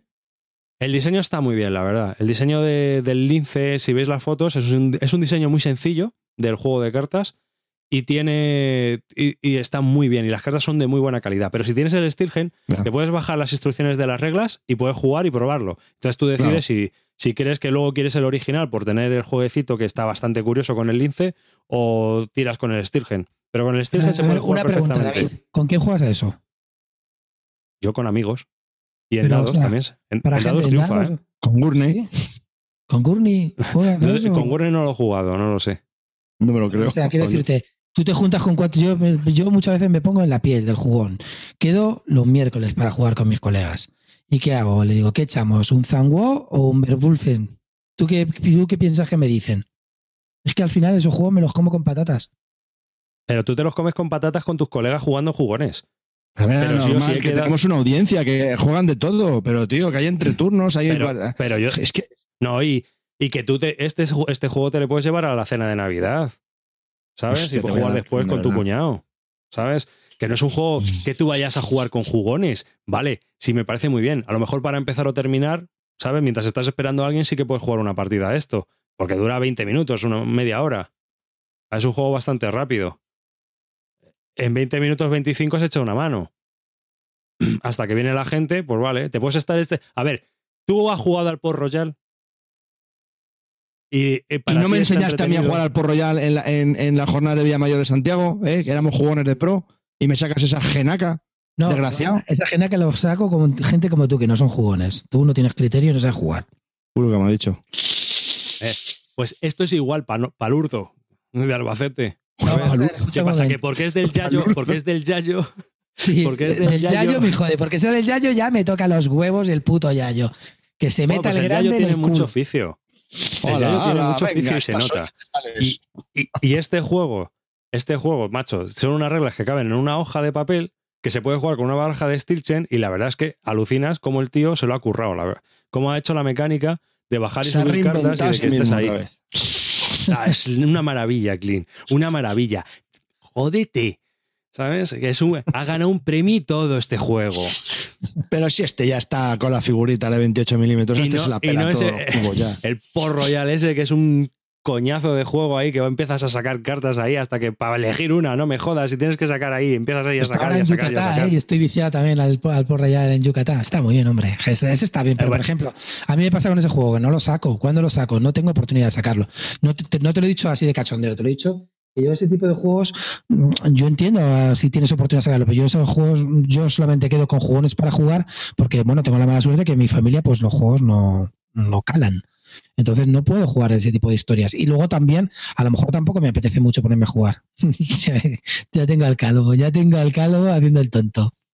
A ver, Mi familia no me mira, oh, qué pena. Vete a llorar a otro lado, coño, que hay otros podcasts para llorar. Porque todo lo que quiero jugar es territorio Barton y mi familia no es territorio Barton. Por cierto, no, lo he dicho, Sanguo es territorio Barton. Mi mamá me daba tortilla de gambas y yo quiero tortilla de gambas. A ver, eh, todo tiene su momento. Nosotros, yo por ejemplo, cuando voy a dados, que suelo ir por las mañanas y luego me voy a trabajar. Entonces, suele ocurrir que a lo mejor hay un momento, eh, al final, después de haber jugado un juego duro tipo Sanguo y cosas de estas, o un estilo Verholland, donde ya te queda media hora y te tienes que ir y dices, ¿y qué me he hecho en media hora? Pues una Bluesen. Yo O un Call Express o algo así. A ver. ¿Eh? Con los colegas de juego, ¿no? Te, eh, eh, ¿Qué, qué, perdido te vas a tomar calimochos, ¿no? Estás? Tengo unas ganas de putting five fingers in your face, así. Escucha, Paco un vídeo y ya que me he hecho media hora, pues unas cañas. ¿Cómo está? ¿Cómo va la, cómo la gestas? Un machicoro. Tengo que decir una frase para que luego Bilbo mañana en el Twitter me la ponga como cuando lo ha oído el programa, que me diga que pone una frase épica mía. Necesito decir una frase épica. Bilbo, cabrón, pónmela del Putin Five Fingers in Your Face. bueno, pues. Bilbo, qué grande eres, tío. Bueno, pues ves, ahí en los comentarios de YouTube ya hay gente que dice, ¿es de Kramer? Pues para la saca. Pues sí, es de Kramer y es un buen ah, juego de cartas, es muy buen juego de cartas. Y a mí no me gustan los juegos de cartas, o sea que... a mí me gustan los juegos de Kramer. Pruébalo, en serio, tienes el, si, tienes si tenéis el Steel Me ha molado, me ha molado la idea, me ha molado la idea. O algún juego que tengáis cartas numeradas del 1 al 13, con 8 palos, lo probáis y lo veis, en serio. Y está muy, muy interesante. Es un juego muy recomendable, un juego de cartas. Y por 10 euros está, vamos, a tiro total. O sea, ya, mira, llevo dos de dos. Es recomendable, dos. Super Rino y este. Pero en cambio, tu Port Royal ese no se lo recomendarían a nadie. Por favor, qué tostonazo. Estamos hablando de, la Bluxen, territorio Gurney. Venga, ¿qué más ahora? No, perdona, perdona. A Bluxen, no te olvides. Yo te voy a decir una cosa.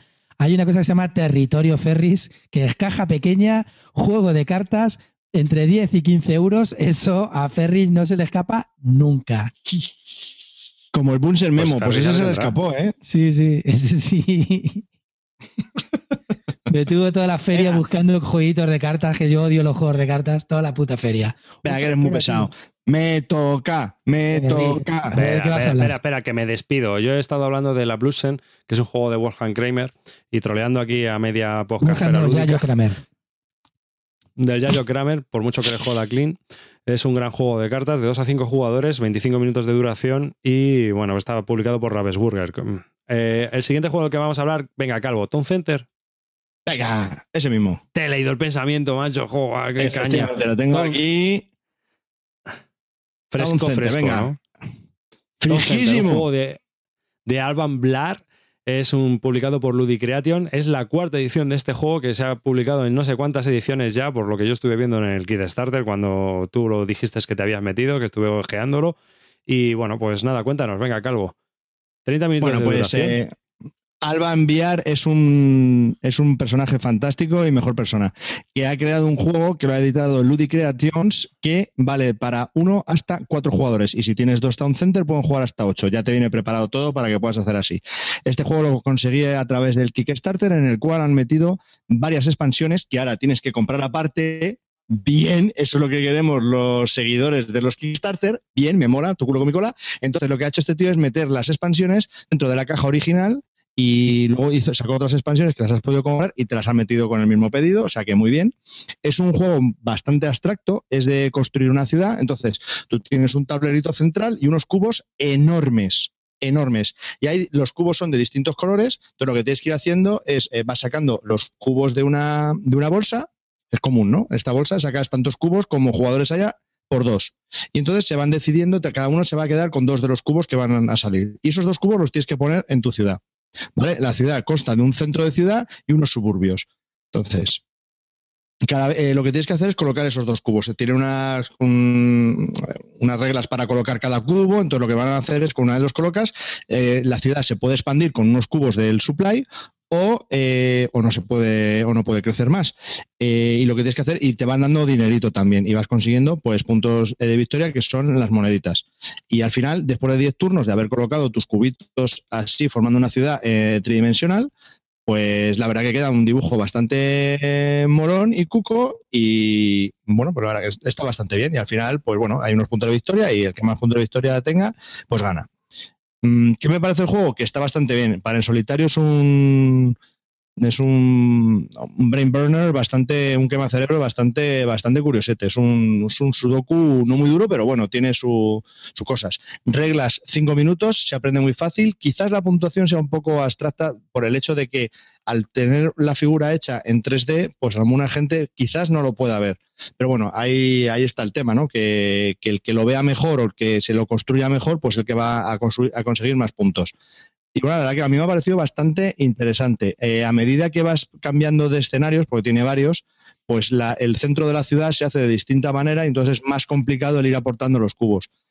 A mí me ha gustado bastante, creo que salió por muy buen precio y me ha encantado. ¿Cuánto ha costado? A mí me ha salido por 50. ¿Y ahora cuánto, cuánto salen las tiendas? No lo sé, no lo he visto. Seguro que sea por 30, para joderme a mí. Pero el 50 con todas las expansiones. Entonces, que me ha gustado tanto que Alba Enviar eh, está haciendo otro juego que lleva muchísimos años haciendo, que se llama Clinic, y lo va a sacar con dos expansiones y se lo he comprado directamente a él. Entonces, pues bueno, eh, es todavía más ah, complicado que cuando este. Vea, cuando vea los componentes vas a flipar. Cajita pues de pizza blanca. Sí, me dijo Deinos que este. vale, que sí, que sí, que son, es así un poco espartano, pero que están muy bien diseñados, que no son muy malos componentes y aguantan bastante bien. Y bueno, la verdad que me deja un pastizal en este clinic y es construir un hospital y bueno, la verdad que me, ha parecido la idea brillante con cubitos, con enfermeros, con doctores que van mejorando, con pacientes, bueno, me ha parecido brutal, la idea me, ha encantado. Y le he pagado un pastizal para que me mande el juego a casa, que lo mandará en ocho semanas más o menos. Y bueno, la verdad que muy bien, la verdad que me ha, gustado mucho, me ha, gustado participar en este proyecto de Town Center. De clinic es como, es el juego de mesa del Tempar, ¿no? Digo, del Tempar, del Ten Hospital, aquel juego de ordenador que había. Sí, sí, sí, sí, sí, pero aparte con su documento bastante, bastante pensado, porque encima, bien, en un tablero plano vienen como distintos pisos. Entonces tú tienes que congeniar los, eh, las, los boxes y, consultas que pones en una planta con las plantas de arriba, el ascensor que suba por otro lado. O sea, tienes que, en varias, ¿sabes? En, una misma dimensión, pero a lo alto. No sé si me explico, no sé cómo explicar eso sobre el plano con cuatro plantas. Mm. Mm. Es un, el un poco feo. Escucha, escucha, me acaban de poner, el, me puedo Charles May, el, Carlos García, me acaba de poner, el Town Center lo están liquidando en Udibay a 24,90 pavos. Sí, es, correcto. No, no es la cuarta edición, es la antigua edición, que se la querían liquidar, sí. De hecho, salió la segunda y tercera edición por 10 euros, o sea que 24 euros ya llegas tarde, loser. Pues la, liquidaban por 10 pavos, o sea que. En, en Filibernet está a 35, calvo. ¿La, cuarta edición, la última edición? Eh, ¿En serio? Yo creo que sí. O, sea, haz un equipo con amarillo y elegir los juegos que vais a pillar por, por Kickstarter y luego me los paséis para no, para no meterme. Sí, sí, es la cuarta, yo creo. Sí, por la foto tiene toda la pinta de que es la cuarta edición. Ahí la tienes. Todos está Llorando, el calvo está llorando. cuarta edición, cuarta edición, 38 pavos. Y la otra, 35. La cuarta, 38. ¿En dónde? ¿En Filibert en...? En Filibert, en Filibert. La Town Center, cuarta edición, 38 pavos. Ah, y la Car City. Bueno, pero, he colaborado en un proyecto muy bonito y me han mantenido informado casi nunca y la verdad es que estoy muy feliz. Pues a la, nada, a, a seguir palmando pasta con amarillo. ¿Qué pasa? Tengo una ONG, cojones. ¿Y el, clinic ese por cuánto te va a salir? No lo voy a decir nunca. No lo voy a decir nunca. No lo voy a decir nunca. No lo voy a decir. Que lo pone, que lo pone, David, que lo pone, pone cuarta edición. Si te pones, si pones, si pones Town Center. Ya, pero yo, yo solo veo un producto de Ludibay en Filibernet y es 35 euros este Town Center. Pero vamos, que bueno, que da igual.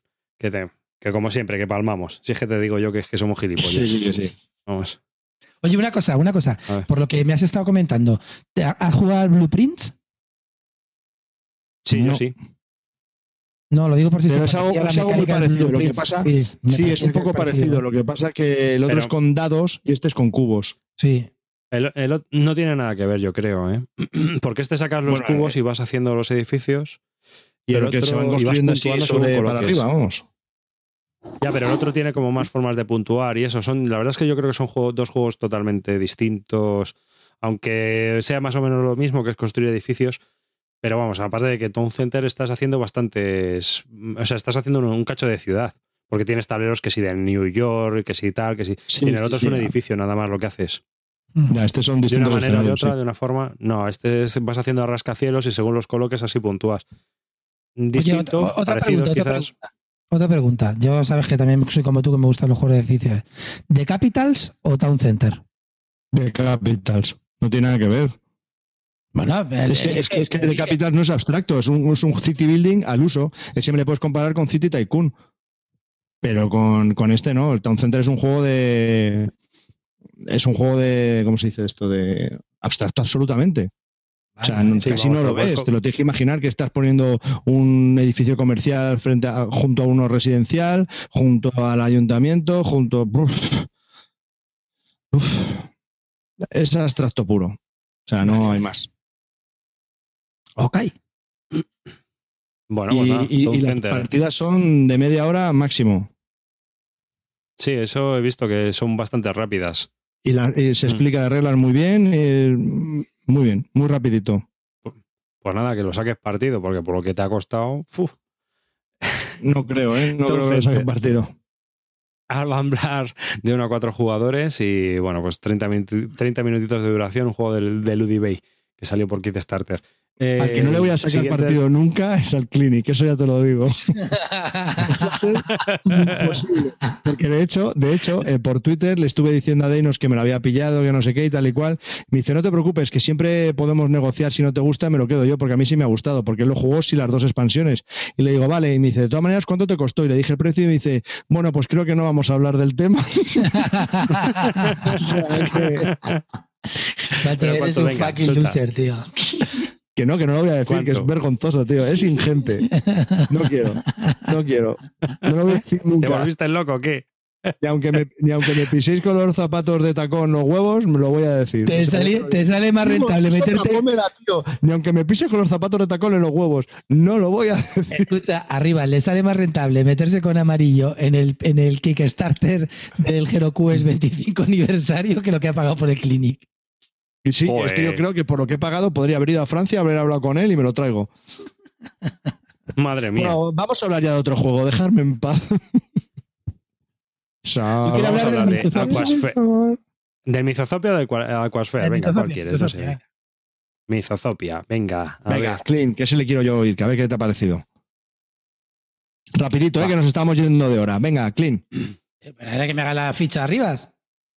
Estoy en ello, es que me has cambiado un poco el paso, tío. A ver, ¿qué quieres que le haga? Martin Wallace, de Tree Frog, Games, de 2 a 4 jugadores, pero este, este al final lo va a sacar también Asmodi. Yo ¿Algo se había oído? No tengo ni idea. Sé Como lo ese un poco de lo fantasía, habían ¿no? desestimado, pero luego lo- no sé si ahora lo van a volver a sacar, no tengo ni idea. Ah, que lo habían desestimado. Ah, vale, vale. Sí. No, no, yo preguntaba. Bueno, una hora de duración y de 2 a 4 jugadores. Martin Wallace. A ver, cuéntanos, Mizozopia. Es una reimplementación de A Few Acres of Snow. Vale. Ese pues, juego de eh, ingleses contra franceses en la América del Norte profunda, en la época colonial. Cuenta. Que sí, venga. Agarra la. French and Indian Wars. Que a mí, por ejemplo, ese eh, A Few Acres of Snow, a pesar de que dicen que está roto, etcétera, me parece que es un muy buen juego. Me gusta bastante, lo tengo en mi colección, no lo voy a dejar. He jugado mucho por Yucatán y es un juego que me gusta mucho. Este tiene unas cosas que, lo hacen que en vez de jugar para dos se hace se, sea jugable para cuatro y variando un poco con el, lo, que, lo que lastraba al Few Acre, que es el- un setup fijo Aquí el setup es completamente diferente. Es decir, hay tres cartas de puntuaciones que siempre salen y de, lo, y de las otras mm, cartas restantes de puntuaciones que me parece que salen eh, cinco más, que tiene que haber ocho en total, eh, son aleatorias. De, me parece, de, de, esas cinco salen de unas 10 o 12, ¿no? Entonces, en realidad, cada, cada partida es diferente. Aparte de eso, unas cartas que van al centro para que tú puedas ir cogiendo y haciéndote tu mazo, tu propio mazo, porque todos empezamos con cuatro cartas, pues también son, salen aleatoriamente. Hay veces que te salen unas, hay veces entonces que te pueden salir partidas muy guerreras, partidas de más mm, de colocación, pues te pueden salir muchas cosas diferentes, ¿vale?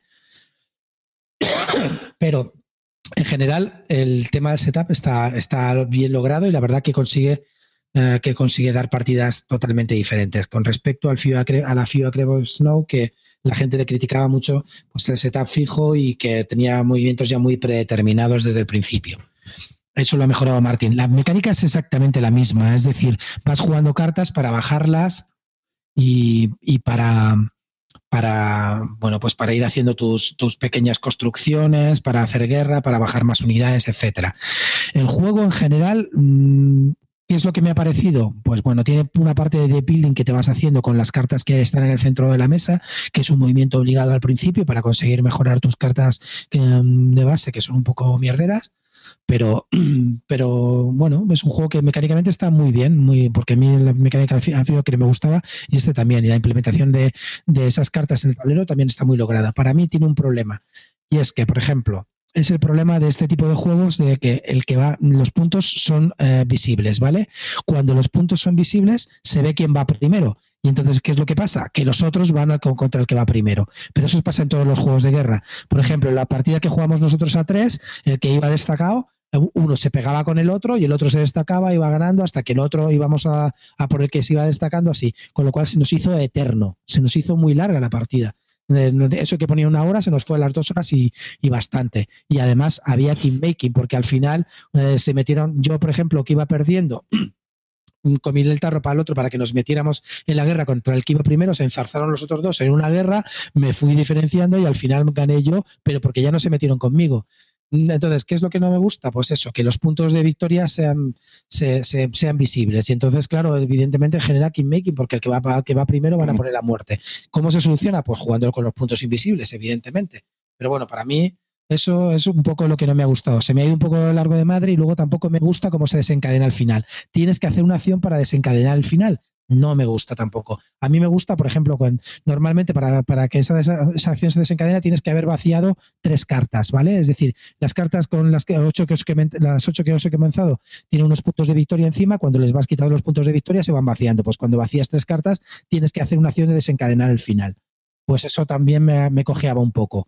Y yo haría, jugaría a partir de ahora, voy a intentar probar con puntos invisibles y con la no desencadenando el final. En cuanto se vacíen las tres cartas, se cuentan puntos. Pero ya te digo, lo que dice arriba siempre, poco desarrollo para mí, sí, la verdad que a ese juego le falta desarrollo, porque ya todo el mundo está hablando de este tipo de historias, de soluciones, ¿no? Macho, siempre igual, ¿eh? Es que siempre igual, tío. Qué hombre, ¿eh? De verdad. Pero no me jode, porque pensé que era una mejora de la FAOS y veo que no. Porque a mí la FAOS conceptualmente me molaba. El juego en sí no me gusta, pero ese en concreto, pero el concepto sí. Y pensé que con el Mitozopia lo iba a cambiar, pero veo que, no. Qué putada. Ya. Pero es que, eh, otra, hombre, yo lo de, es que cuando he visto la duración una hora, digo, hostia, pues tienes que estar muy bien entrenado, porque yo me acuerdo que la FIA Chris Snow con la curva de aprendizaje que tenía, el entreturno que tenía, digo, con cuatro jugadores, la cosa puede ser. ¿El entreturno qué tal? No, no, el Afio Crefo Snow nunca se puede jugar con cuatro, solamente se juega con dos. No, ya no digo este, este, este. Ah, este, el entreturno. Este, ¿El pues entreturno qué tal? Un poco rollo, la verdad que estás ahí mirando las musarañas, no, Joder. no nada. Claro, claro, porque es que yo, yo es una de las cosas que le veía. Digo, porque en el, en el afío que les haces no, le toca al uno, le toca al otro, pero es que aunque el otro esté pensando, pues tú estás mirando, ¿sabes? Diciendo, bueno, ahora voy por aquí. Pero claro, con cuatro tíos, macho, al final te da tiempo a, a pensar en otras cosas que no tienen nada que ver con el juego.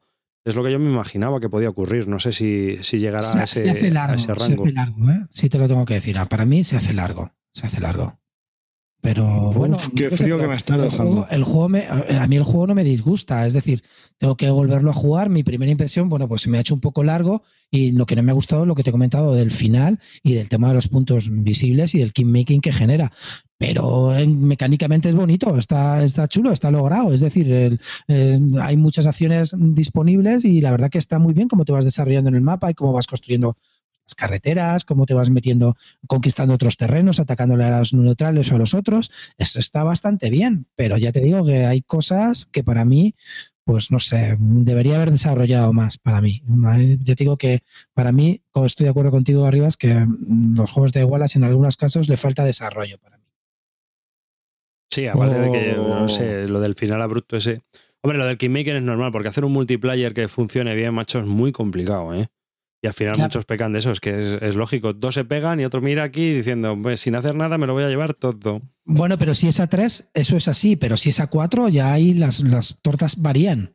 Entonces, ¿qué pasa? ¿Que ese es un juego que solo va bien a cuatro? Para, para, mí, para mí, o a dos o a cuatro. Yo a tres no lo jugaría. Y bueno, y si lo jugaría, lo jugaría con puntos de, con puntos de victoria ocultos. Porque ya te digo que. Otra pregunta. el tema del desarrollo, ¿El desarrollo del deep building está mejor implementado que en el FIA Crest of Snow? Mm. No, a mí, o sea, ¿Tú ves que haya habido una evolución positiva? ¿O sigue siendo lo mismo, más de lo mismo? En el FIA Crest of Snow está mejor desarrollado. La FIA Crest of Snow es un juego que me gusta muchísimo a mí, ¿eh? que he jugado bastante. Ya te digo que si no tengo menos de 30 partidas, no tengo ninguna. Y, y sí que me gusta, sí que es verdad que está roto o lo que sea, pero la verdad que yo nunca he conocido mucho, a mucha gente que te haga bien, bien el, Hammer Halifax este famoso, porque hay que hacerlo bien, o sea, una cosa es saber cómo es y otra es hacerlo y hacerlo bien, pero sí que sí que es verdad que los ingleses tienen ventaja, pero no sé, a mí me gusta mucho cómo está desarrollado. a ver, hay, hay, un problema, hay un problema con la Friendship de War. o sea, históricamente, ¿vale? Y es que cualquier juego que, se esté basado en ella, eh, hay que tener en cuenta que los británicos eran un millón y medio de población y los franceses eran 75.000. Así que lo mires como lo mires, los franceses las tenían muy putas, para empezar. O sea, te pongas como te pongas. Y segundo, mm, lo que se le achaca muchas veces a ese juego es que al final el, inglés hace lo que tiene que hacer, que es lo que se hizo históricamente. Porque si no lo haces así, mm, es muy difícil no ganar. Y el francés, pues al final tiene unas estrategias muy definidas porque si no defiende como tiene que defender, pues también lo tiene muy mal. Es lo único que yo siempre he leído, ¿no? Y, eh, tampoco he jugado 30 partidas, ni voy a jugarlas, porque obviamente he visto. Es un, es un juego que a mí me gustó al principio, pero que luego enseguida me cansé bastante rápido de él, ¿no? No le vi profundidad y no le vi interés estratégico. Entonces, pues a otra cosa mariposa. Sí, Calvo. No, quería preguntarte, Clint, si tengo la Faust, eh, ¿Crees que tiene cabida el, mito, el Mythotopia en mi colección? Y al revés. No, es que has dicho que solo lo jugaría si fuese a dos o a cuatro. Pero como ya tienes el Afio Acres of Snow, ¿lo jugarías este? si me das a elegir entre Afio Acres of Snow o Mizotopia, yo creo que me gusta más Afio Acres of Snow para jugarlo. Por eso, entonces, ¿tendrías un juego solo para jugarlo a cuatro? Para jugarlo a cuatro, pues es que está muy chulo de mecánica. Mecánicamente está bonito, está, está, está logrado. Para mí, para mí le falla, pero claro, a lo mejor ahora lo juego más y, y con otras configuraciones y me parece ya la bomba. Te estoy diciendo que estamos hablando de dos partidas, tampoco te puedo dar mucho más.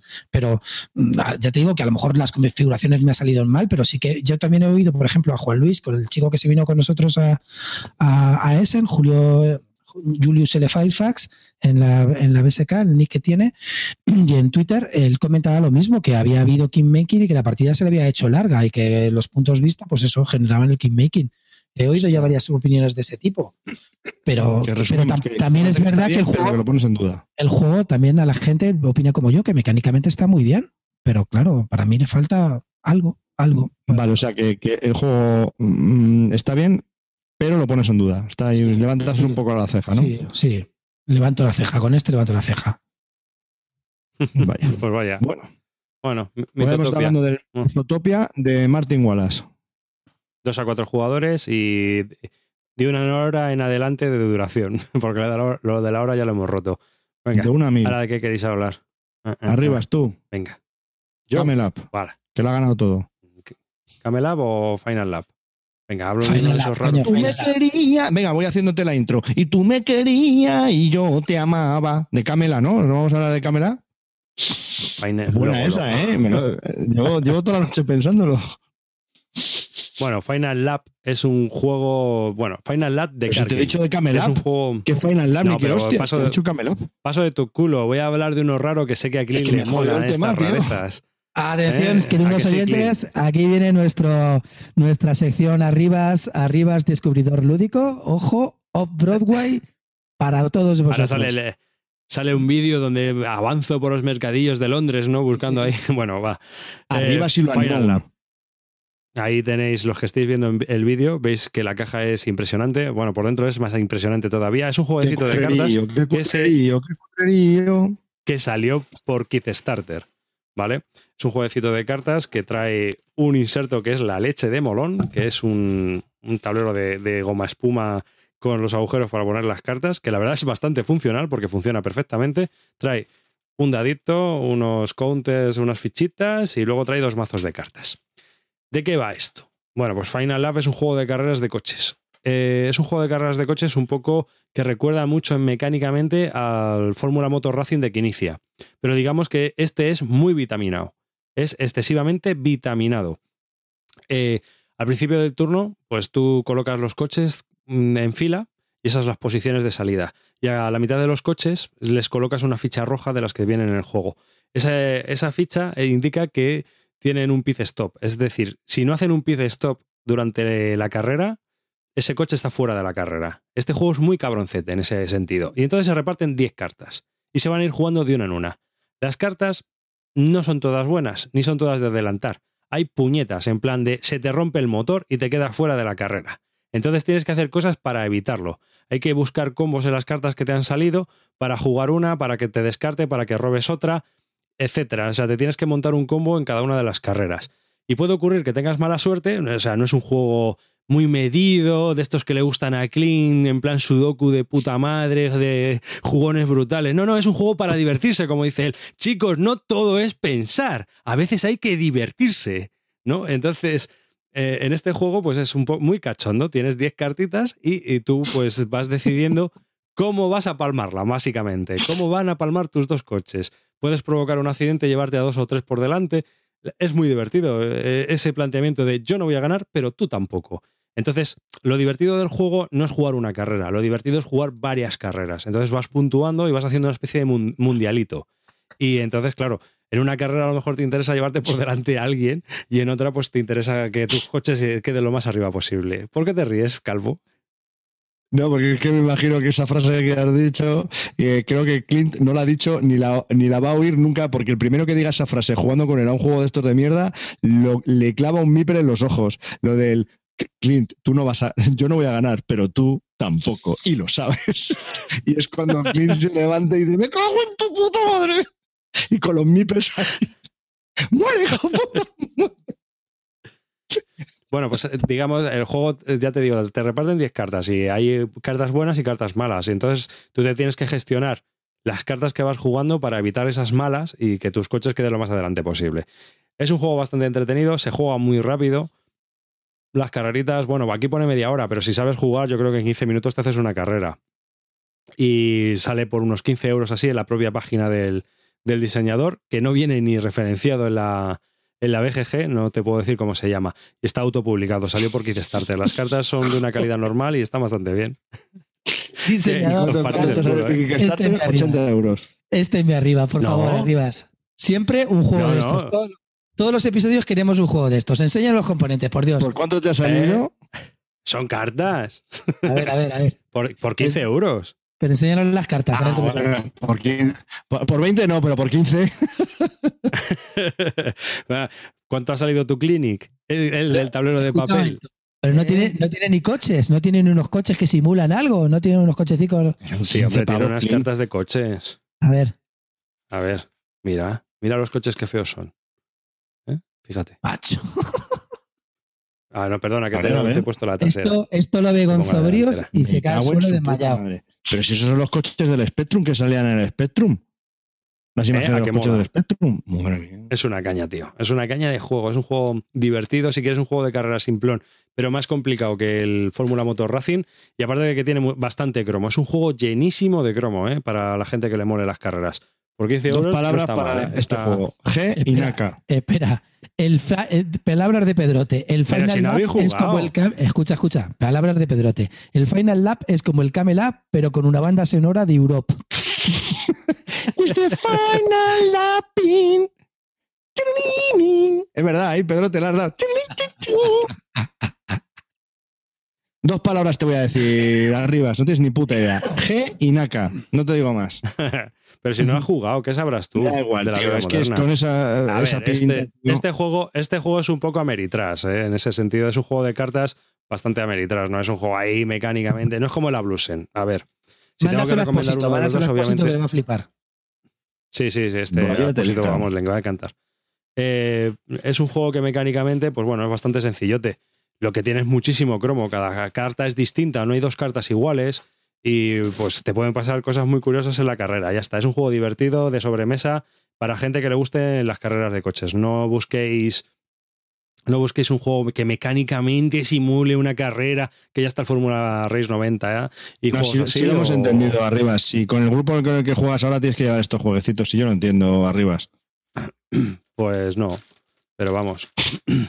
No te metas con mis chavales, eh. Cuidado, eh. Que me enervo.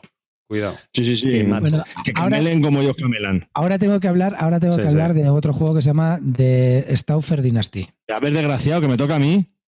Ah, verdad. Eso Como te saltes yo. la escaleta, es que te uno. meto, te meto con el Megamipel in the face, ¿eh? A ver, ¿qué vas a hablar del Orleans o del Fies of Darle? Porque uno Ninguno de los dos tiene que del caer. Dice Brewing. No, coño, habla de los ¿No- Orleans. ¿Vas a hablar de eso? Por No, favor. es, es que, tío, voy a- es, que, no sé. es que iba a hablar de tres juegos rápidamente, porque quiero hablar del Fields of Farley Orleans y el Dice Brewing en cinco minutos. En Venga, va. No voy a hablar. venga.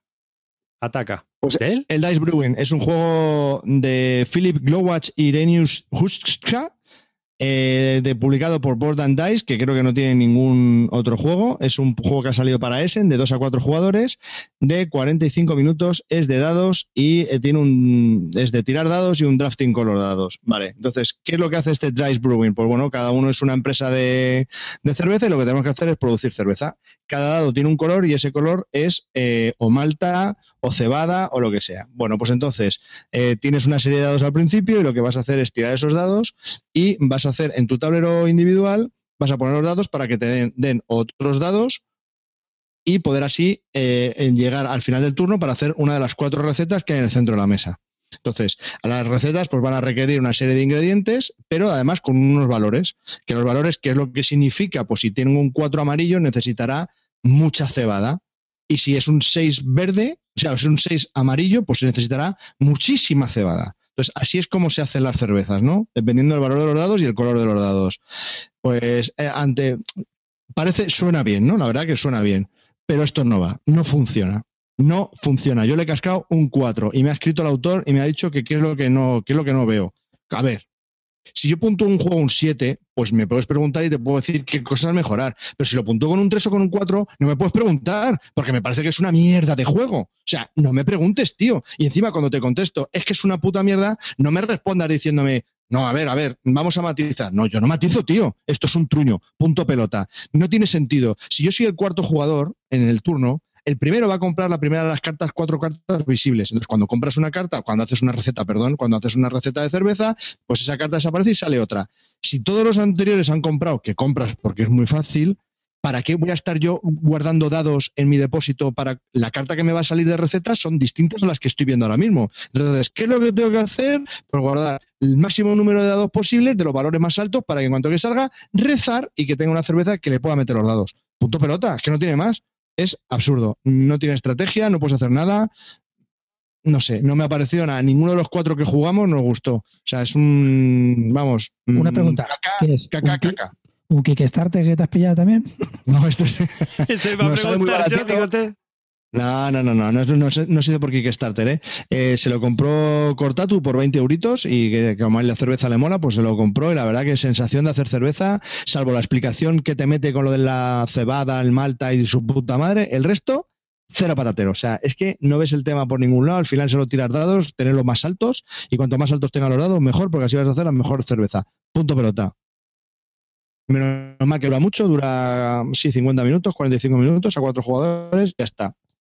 Evitar, de verdad, mi recomendación es evitar. No le veo ningún sentido.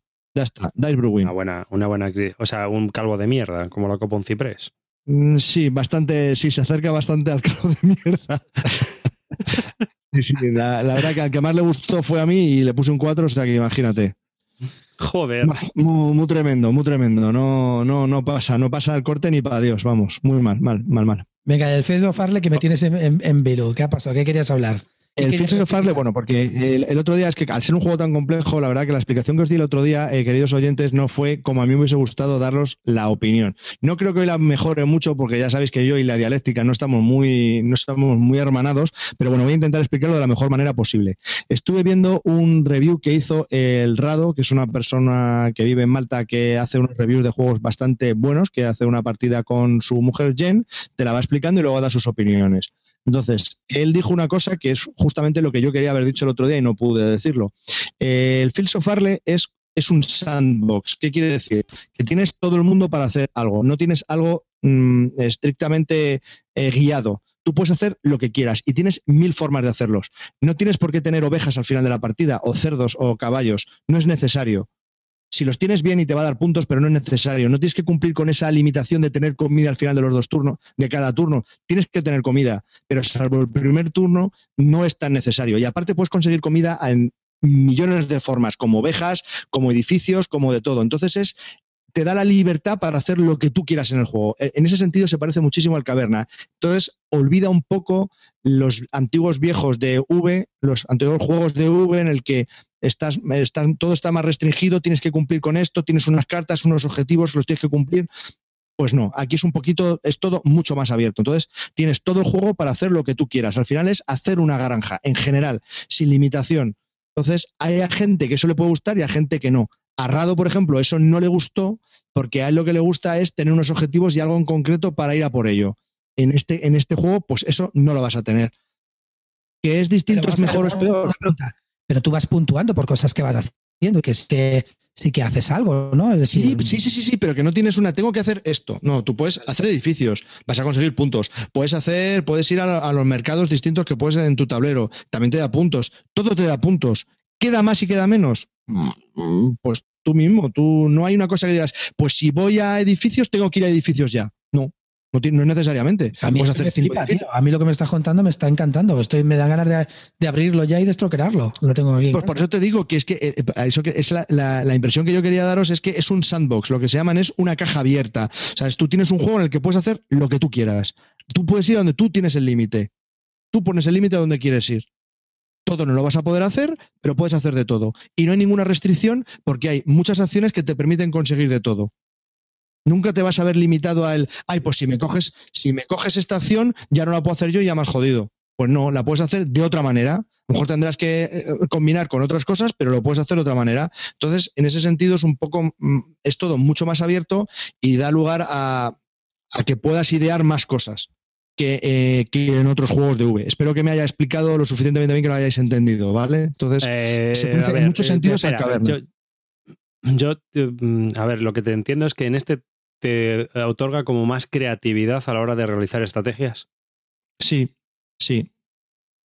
A ver, creatividad, quiero decir, que, que, no es que, a ver, no quiero decir, no tienes un, un, camino predeterminado ni fijado. O sea, es decir, de las muchas cosas que puedes hacer para puntuar, eh, si voy a por una, ya tengo que ir a esta. No, no necesariamente, no tiene por qué.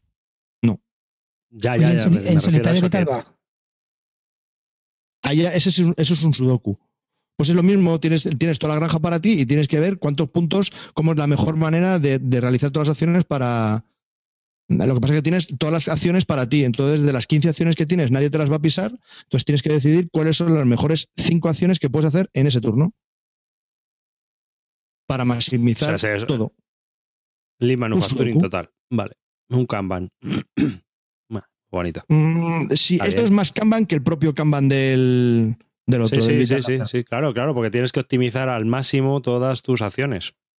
Es un teniendo todo el tablero para ti y pudiendo hacer todo lo que tú quieras, teniendo en cuenta que, de todas las cosas que puedes, espera, espera, espera, que teniendo en cuenta que de todas las cosas que puedes hacer, si hay alguna que no hagas, vas a puntuar en negativo. O sea que todo vas a tener que hacer algo al menos.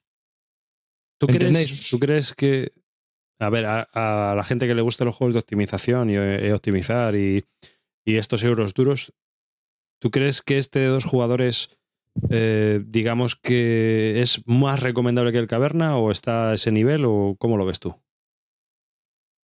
Es que el Caverna solo he jugado una vez. Yo creo que si no tienes. Es que, es que No sé qué decir, porque es que el Caverna te da mucha versatilidad. no, el Caverna te da mucha versatilidad porque es de 1 a 7 jugadores. Lo que pasa es que este para dos. Claro, y este es, de dos. Y es que es muy caro para ser para dos. Pues no sé qué decirte. si, no que tiene.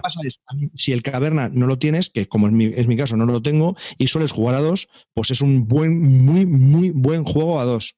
Realmente. Sí, pero como hablamos, como hablamos en el anterior podcast, la verdad es que sale por un pastizal. Sí, son tanto, vale 45 pavos, tío, y está cargado de material. A mí no me parece, como están hoy en día los juegos, no me parece un pastizal. Son 55, clean, 45 no. Ya, te la, pavos en Wargames, no me jodas, que son de dos igual. Ah, espera, espera, espera, espera, espera, espera. Estamos hablando de cosas distintas porque, eh, a ver, yo lo que estaba comparando y, y te lo, lo, vuelvo un poco a llevar al del otro episodio. Una persona que se quiera comprar este juego a lo mejor dice, joder, me compro el Caverna, que es un poco más, y puedo jugar hasta 7. Claro. Que es lo que es, es, lo que yo por eso te los estoy comparando. no estoy comparando porque diga, es que es un juego de dos caro. No, puede ser un juego de dos caro, barato o medio, eso da igual.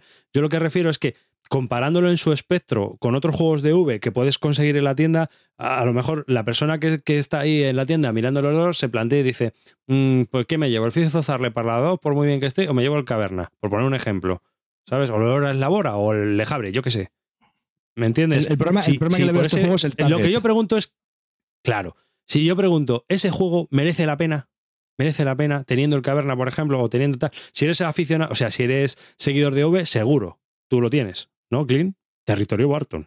Sí, vamos a ver, yo lo tengo seguro y no me lo voy a perder. A mí, vamos a ver, quiero decirte, a mí, empezando por el de incluso el The Gates of Loyan, que es un juego que me gusta bastante, muy poco, salvo Mercator, que me parece un truñaco, y Glass Road, que tampoco me gusta nada, todos los demás me parecen buenísimos. Es que no hay ninguno que falle V. V es el profeta, tío, no te olvides. No, en serio, es muy, muy bueno.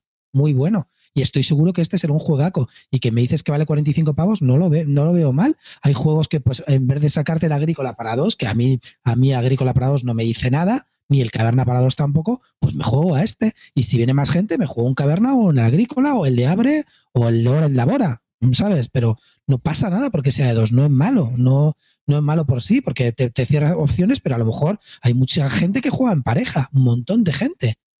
Y ya está, es una opción brutal. Y además un juego pues eso, pues que puntúas como dices, a mí eso me, gusta un montón. Oye, pues mira, un comentario que comentan aquí en, en este Murdocus, ensalada de puntos sin ton ni son, territorio Barton. Pues sí, a mí me gustan las ensaladas de puntos, me gustan. Hay juegos en que los puntos a lo mejor están más dirigidos y tampoco me disgustan, pero me gusta que tengas libertad de puntuar y que seas libre de hacer la estrategia que tú quieras y no vayas a estrategias definidas. Sí, este es tu juego. si es así, seguro que sí. Este es tu juego. Pero es que. y lo del Sintonilson no. O sea, otra cosa que tiene buena este juego es que.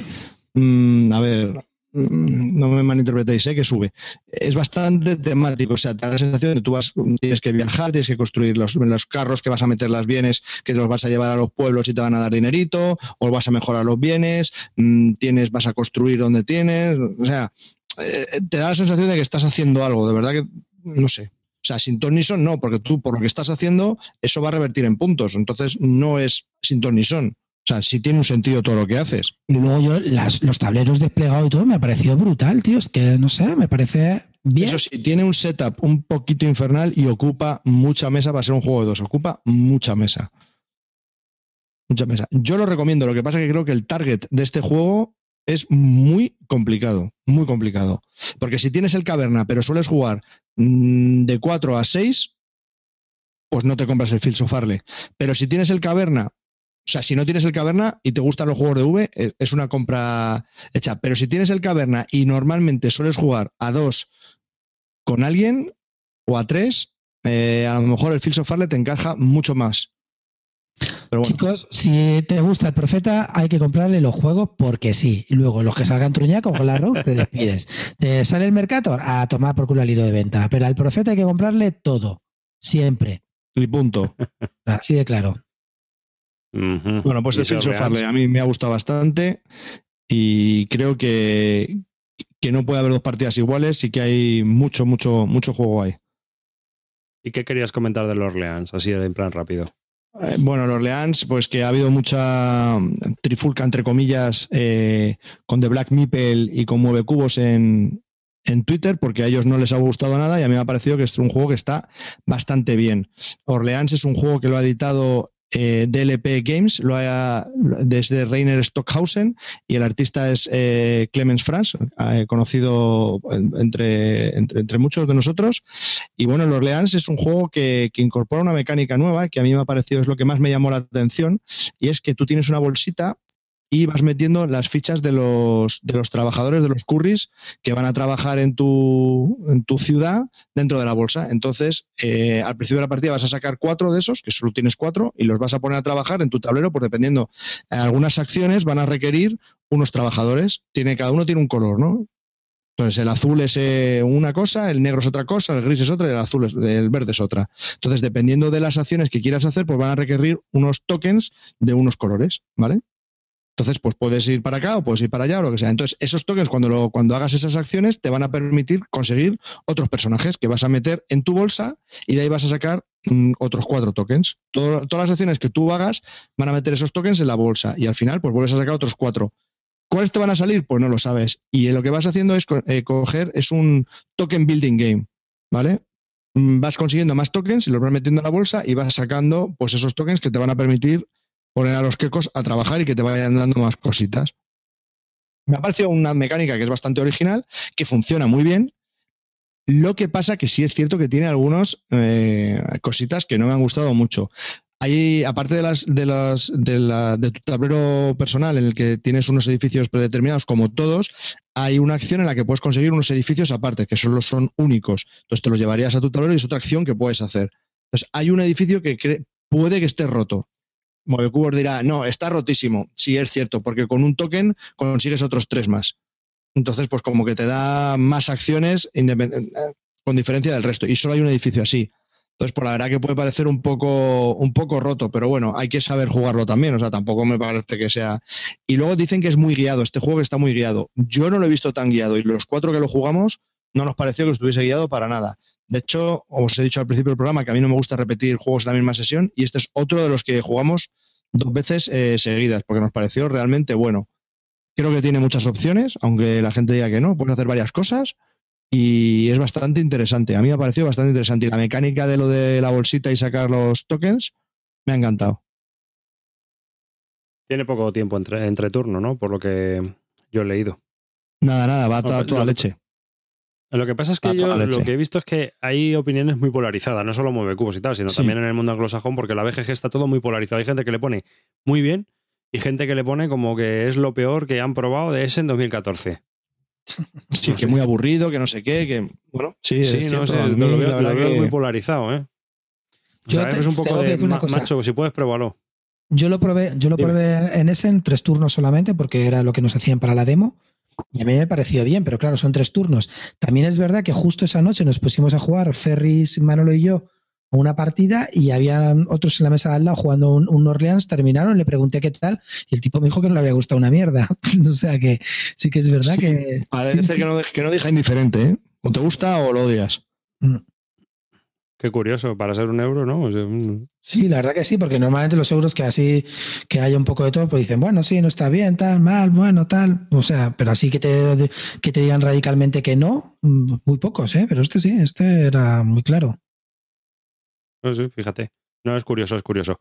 Eh, terminamos ya eh, Diestafer Dynasty, ¿qué nos comentas tú de, de Déjame hablar de dos, de, de Aquasphere y de este. vale, vale, Yo he hablado de tres juegos en diez minutos, ¿eh? Desgraciado. No voy a hablar nada, a ver. vamos a ver. Has hablado de tres juegos. Espera, espera, espera, espera, que le voy a matizar. Has hablado de tres juegos en 17 minutos 56 segundos.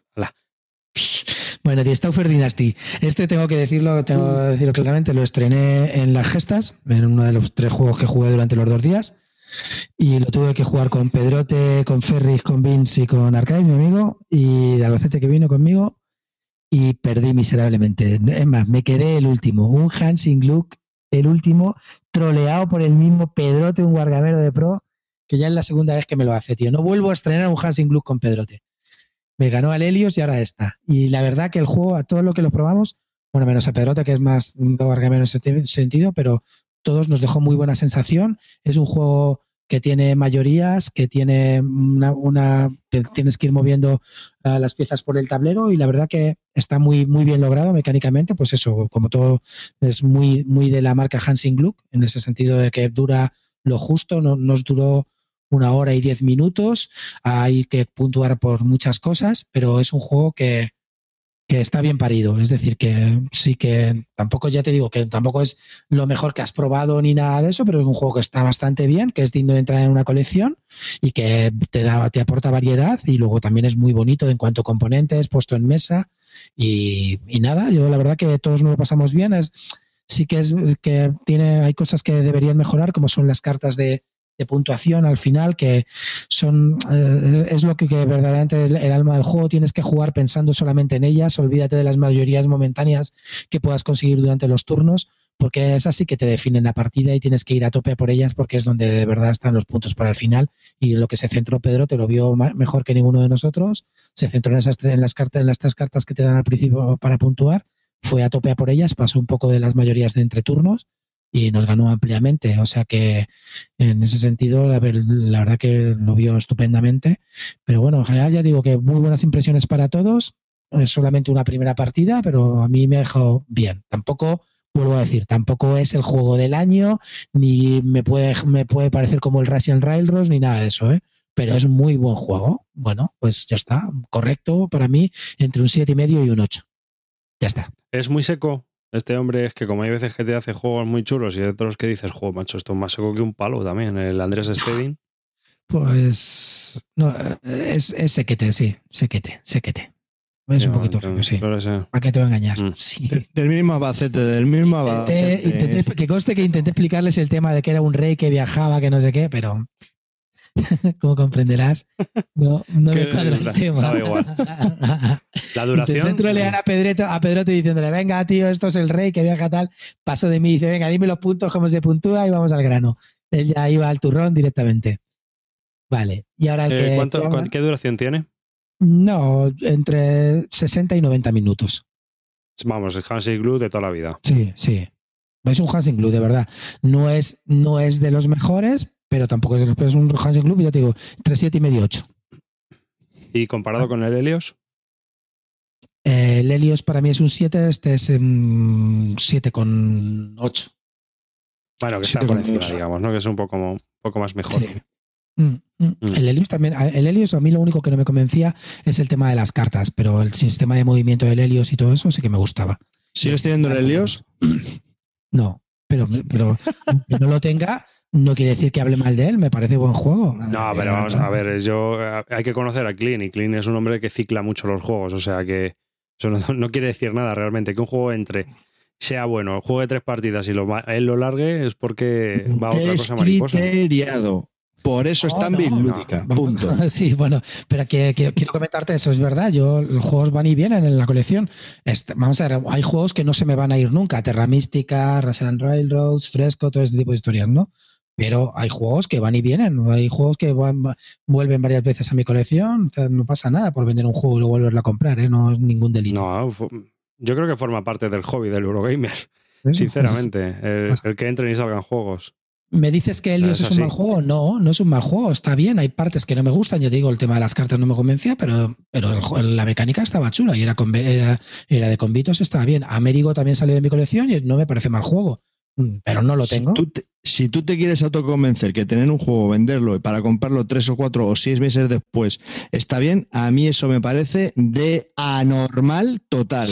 Hay que ser retrasado mental.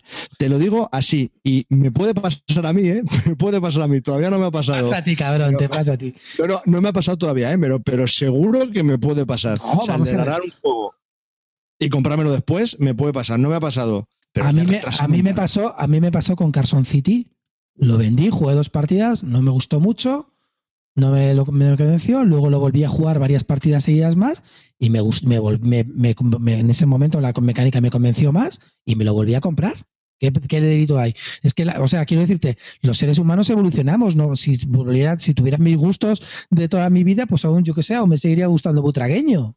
¿Sabes? Yo qué sé, no, no, no sé, es que las cosas evolucionan y ya está. En un momento de tu vida puede que algo no te guste, o en los libros pasa igual. Hay libros que a lo mejor te llegan en un momento de tu vida que no son adecuados y luego los lees en otro momento y te parecen buenísimos. Es que es así.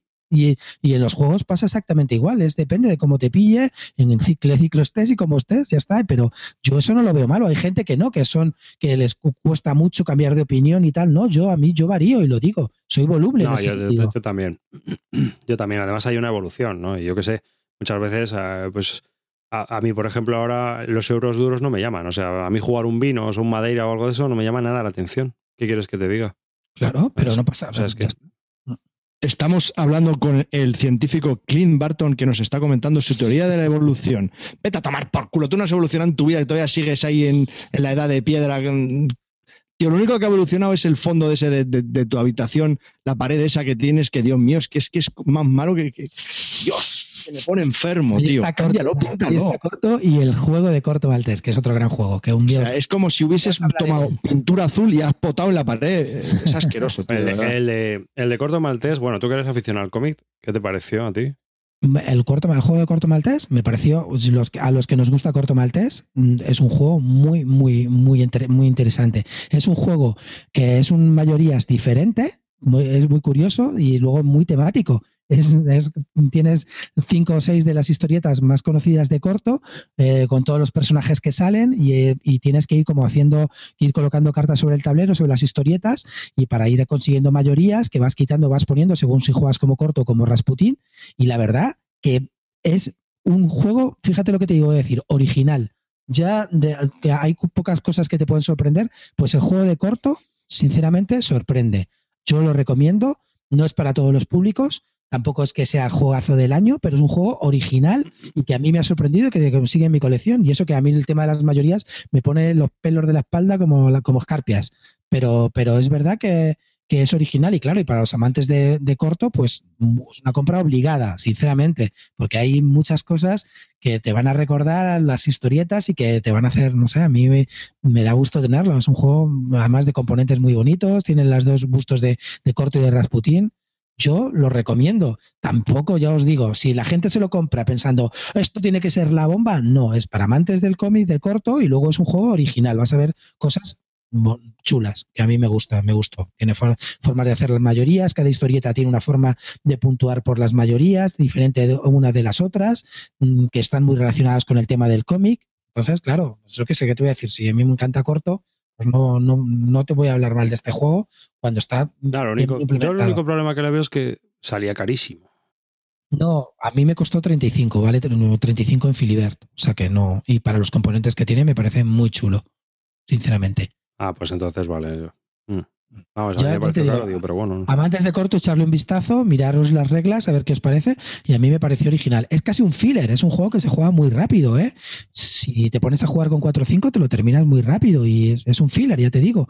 Pues, bueno, un filler, bueno. Es, un, es territorio David Arribas ya, ¿eh? Pues yo, yo, si te gusta corto, te lo recomiendo. Y si no te gusta, échale un vistazo a las reglas porque tiene cosas originales que yo hacía tiempo que no veía en juegos de mayorías, la verdad. Porque mm. sabes que David Arribas, cada vez que juega con sus amigos, siempre canta la misma canción, ¿no? Filler, Filler Night. bueno, y ahora el último que os quiero hablar es de mi amigo del dios, de Fel, de Aquasphere. Solo he jugado una partida y me ha encantado. Me ha gustado muchísimo. Juego duro de los de Fel, de los que nos gustan a los amantes de Fel. Ya sé que por ahí el calvo está helado de frío. Y, y la verdad que, bueno, es, de los duretes, de los, de los duretes de Fel, pero que luego está todo puesto en el tablero, muy bien explicado y todo cobra sentido. Y, la, y tiene formas de puntuar no tan diferente, no tan ensalada de puntos como en otros, en otros que hace Fel. Y aquí la verdad que tienes que darle bastante al tarro y está todo, pues eso, funciona como un reloj, mecánicamente perfecto, muy bien pensado, a, mí me dices, por ejemplo, Wallace. Wallace tiene ideas brillantes, pero le falta desarrollo. En Fel no, le, no, te vas a encontrar falta de desarrollo, porque está todo milimetrado. Y eso está, eso, eso, hay que, eso no Eso hay que dárselo, eso hay que dárselo. Entonces, la verdad que es, un gusto. Si te gusta, no te gusta Fel, porque bueno, evidentemente, como comprenderás, el tema de no sé qué, de investigar unos submarinos en la Juefer, a nadie le importa eso. Cuando los que jugamos a eso vamos a buscar la mecánica, pasártelo bien, darle al cerebro y conseguir más puntos que los demás. Pues la verdad que el juego, luego, puesto sobre mesa, es mucho más bonito que en fotos, lo digo, es, es me pasa con la isla, engaña, es verdad que lo, todo el mundo me se ha quedado con tu palabra de que había hecho dos calidoscopios, pero el juego es muy bonito, muy bonito y la verdad que he puesto en mesa y con los componentes es muy, muy chulo. Y yo, sinceramente, me parece que estamos ante un grande de Feld y a los amantes de Feld les recomiendo Este- vivamente. A ver, comparado con el otro juego que se ha sacado por en HAL Games, el Trajan, ¿qué tal? Comparativamente. Mm, El Es que Mancala, Trajan- el Mancala es hiper complicado. No es hiper complicado. De verdad que si lo juegas no es nada hiper complicado y lo que sí que es verdad que te da para hacerlo. A mí me gustan los dos mucho. Creo que tal ahora mismo, claro, es que a mí Trajan lo juego bastante, lo tengo más un poco más quemado. Si no le habré echado 70 o 80 partidas a Trajan en Botallé, pues no le he echado ninguna. Pero pero sí que te digo que este me gusta mucho, pues as- así al, al mismo nivel, al mismo nivel. Los dos me han parecido muy buenos juegos. De componentes me gustan más estos, la verdad. El arte gráfico. Hombre, es, son- es son muy vistoso, es, ¿eh? No es un caleidoscopio. Sí. Y tiene, unos meeples muy chulos, unos pulpos, un- unos, no sé, unos los submarinos, los dos investigadores. La verdad que, la verdad que ya te digo que es un juego que tienes que programar, que tienes que pensarlo bien, cómo vas a conseguir los puntos. Tiene también mayorías que al final de cada ronda puedes ir echando a la gente con los robots que manda, con los droids que mandas. Yo, la verdad, que si- bueno, evidentemente, si no te gusta Fel, no te lo compres, porque este no es un primer paso para Fel, ¿no? Un primer paso Gracias. puede ser puede ser Amerigo, puede ser Castillos de Borgoña, pero este a los, a lo- para los duretes, este Fel nos ha traído una buena cosecha este año con la isla y con y con Aquasphere. Para mí muy recomendable. Territorio Barton. Hombre, es que todos los años saca tres o cinco juegos. Ha sacado dos y los dos que ha sacado son muy buenos. De hecho, la jorna- la- las partidas que echamos el miércoles pasado fueron primero en Aquasphere y luego en la isla.